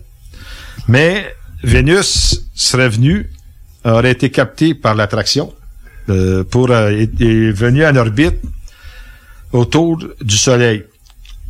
Mais euh, le fait de venir en orbite autour du Soleil, si tu prends la loi de Bode, qui détermine euh, les distances entre chaque corps céleste, mais par contre, rendu passer les, les, les- je pense que c'est Saturne ou euh, Jupiter, là, ça, ça s'applique plus bien bien, là, parce que c'est parce qu'il y a une autre planète à quelque part, je sais pas, mais ça s'applique pas tellement, mais toutes les planètes, euh, euh, les distances entre les planètes s'appliquent et ils respectent la loi de Titus Bode, qui date de quand même assez longtemps.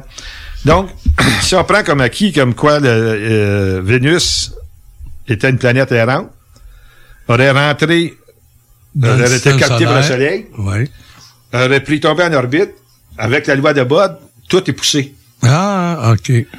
Donc, Mars, selon qu'est-ce que certaines personnes disent, dont euh, euh, je pense que c'est euh, euh, Emmanuel Velikovsky dans le monde en, en collision, là. Ça fait que donc Mars aurait sorti de son orbite pour s'en aller dans un dans l'orbite qui est- qui a- qui serait plus habitable. OK. Mais la Terre, qui était probablement beaucoup plus près du Soleil qu'elle l'est présentement, elle, elle, elle- elle aussi poussée par la venue de Vénus, serait entrée dans le monde, euh, dans la zone habitable.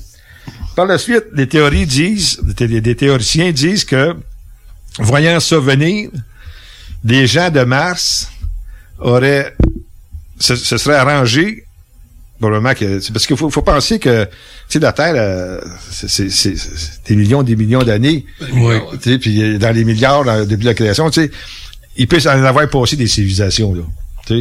Donc euh, certains théoriciens disent que c'est là que des euh, des habitants de la planète Mars seraient venus sur Terre pour coloniser la Terre.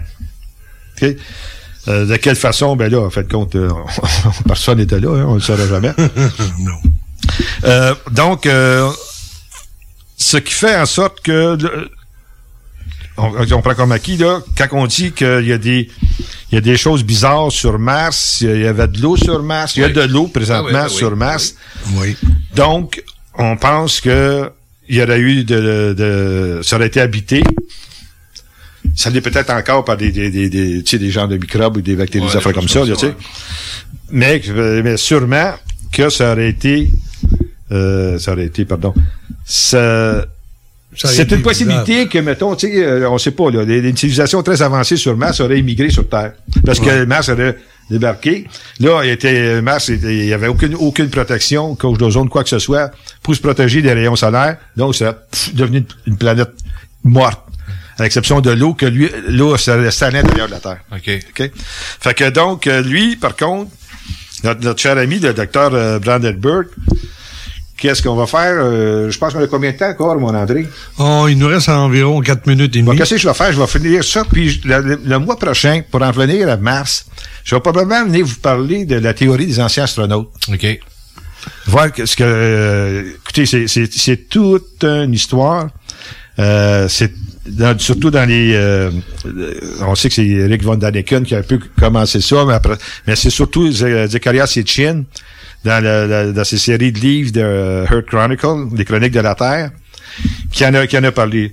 J'ai écrit un texte avec de- ce que j'ai fait, que moi j'ai tout lu les livres de Zechariah Sitchin, c'est sûr que j'ai vu aussi de Von Daniken, puis j'ai fait un résumé un peu Ah. de, de l'histoire que je vais vous euh, que je pourrais vous euh, le mois prochain. Hein, oui, on ben parler de ben ça. oui. Euh, c'est sûr, ce sont des théories. Là, faut, faut, faut vraiment s'en tenir à ça. Il n'y a pas de preuve de, de quoi que ce soit. Malgré, ah, que je, écoutez, je vais, je vais terminer avec le. Je, sinon, je suis tellement passionné par la théorie des anciens astronautes, sans nécessairement y croire, que ça. J'ai hâte. J'ai vraiment hâte. Donc lui, il dit comme quoi le, euh, le physicien, il écrit un livre qui s'est écrit le titre Dead Mars Dying Earth, littéralement la masse masse euh, morte, la Terre mourante. Il pense que la planète rouge aurait connu au moins deux civilisations humanoïdes qui appelle, lui, Sidonia et Utopia. Et cette dernière aurait, euh, aurait été anéantie en très peu de temps par des événements nucléaires majeurs, pardon, déclenchés par une autre civilisation. Des événements qui auraient laissé des traces. C'est ça est- qui est spécial. Des, des, des taux d'isotopes euh, révélateurs. Là, lui, il dit, le physicien, que quoi, la proportion élevée de, de xénon 129 découvertes dans l'atmosphère de Mars est, serait un, un des exemples. Je ne suis pas phys- physicien pour comprendre, euh, pour essayer de trouver pourquoi, mais en tout cas. Ben, elle est plus élevée que celle trouvée sur Terre et au niveau du Soleil. Or, cet isotope est produit par la désintégration d'éléments radioactifs. De même, euh, lui, le docteur Vanderbilt, il souligne la présence élevée d'uranium et de thorium à la surface de Mars, détectée là, par la sonde Mars Odyssey. Donc, il dit, là, pour terminer, là, pour, euh, on, va en parler aussi le mois prochain, là, la concentration élevée de xénon 129 dans l'atmosphère, la, preuve de krypton 80 et l'abondance en excès d'uranium et de thorium à la surface de Mars signifie que la surface a été apparemment le site d'événements radiologiques majeurs qui ont conduit à une grande quantité d'isotopes euh, et couvert la surface d'une fine couche de débris radioactifs. Ah, ça, ça, ça a passé sur Vice, dans le magazine Vice, quand même. euh. Donc, ce type de phénomène peut être expliqué par la survenue passée de deux explosions nucléaires anormales à la surface de Mars. Alors, chers amis, écoutez, on, on va... Euh, il reste une minute et, une minute et demie à peu près. Exact. Bon, euh, je pense que ça, ça augure bien pour le mois prochain. Je dis pas ça parce que j'aime ça trop trop, mais c'est tellement euh, une théorie, là, tellement tellement de possibilités, tellement ouverte, puis il y, en a plusieurs. On sait, on saura, on saura jamais si laquelle est vraie. Hein? Ben, c'est fun, c'est le fun de, de, de, de passer là-dessus, parce que comme je disais, hein, seulement que lire les, les livres de Zikaria Setchin, c'est un roman. Tu lis ça avec passion. C'est le problème, c'est qu'ils ne sont pas tous traduits en français. OK, ouais. Moi, je les ai lus en anglais. Euh, j'étais à Terre-Neuve, à- enfin, donc, quand même plusieurs, plusieurs années. J'étais à Terre-Neuve à l'époque, puis j'avais quasiment que ça à faire le ça soir. vient. Hein? Ah, C'est de là que ça vient. Ah, la folie. ouais. Non, mais j'avais vraiment eu le temps de, de, de, de lire ces choses-là. Puis j'ai un beau diplôme à la maison que euh, membre de la, de- la- de la Société des anciens astronautes, la SAA, qui était à l'époque, reculé une peut-être 15 ans, euh, 95 à peu près. Euh, très, très, très, très forte, une grosse société qui, euh, du, ben, par, par contre, le, le- le décès du fondateur a fait en sorte que Ouais, c'est ouais. devenu un peu commercial, fait que, mais c'est bon. Alors, euh, chers amis, merci beaucoup d'être là. Merci à Yvon, merci Merci, à André. Et on va se voir tout le monde ensemble le mois prochain. Merci beaucoup. On vous aime. Faites attention à vous. Bye bye. L'alternative. Les classiques hip-hop, c'est à l'Alternative Radio. That's just the way it is. Things will never be the same. Oh, yeah. That's just the way Even on a budget, quality is non-negotiable. That's why Quince is the place to score high-end essentials at 50 to 80% less than similar brands. Get your hands on buttery soft cashmere sweaters from just 60 bucks, Italian leather jackets, and so much more. And the best part about Quince, they exclusively partner with factories committed to safe, ethical, and responsible manufacturing. Elevate your style without the elevated price tag with Quince. Go to quince.com slash upgrade for free shipping and 365-day returns.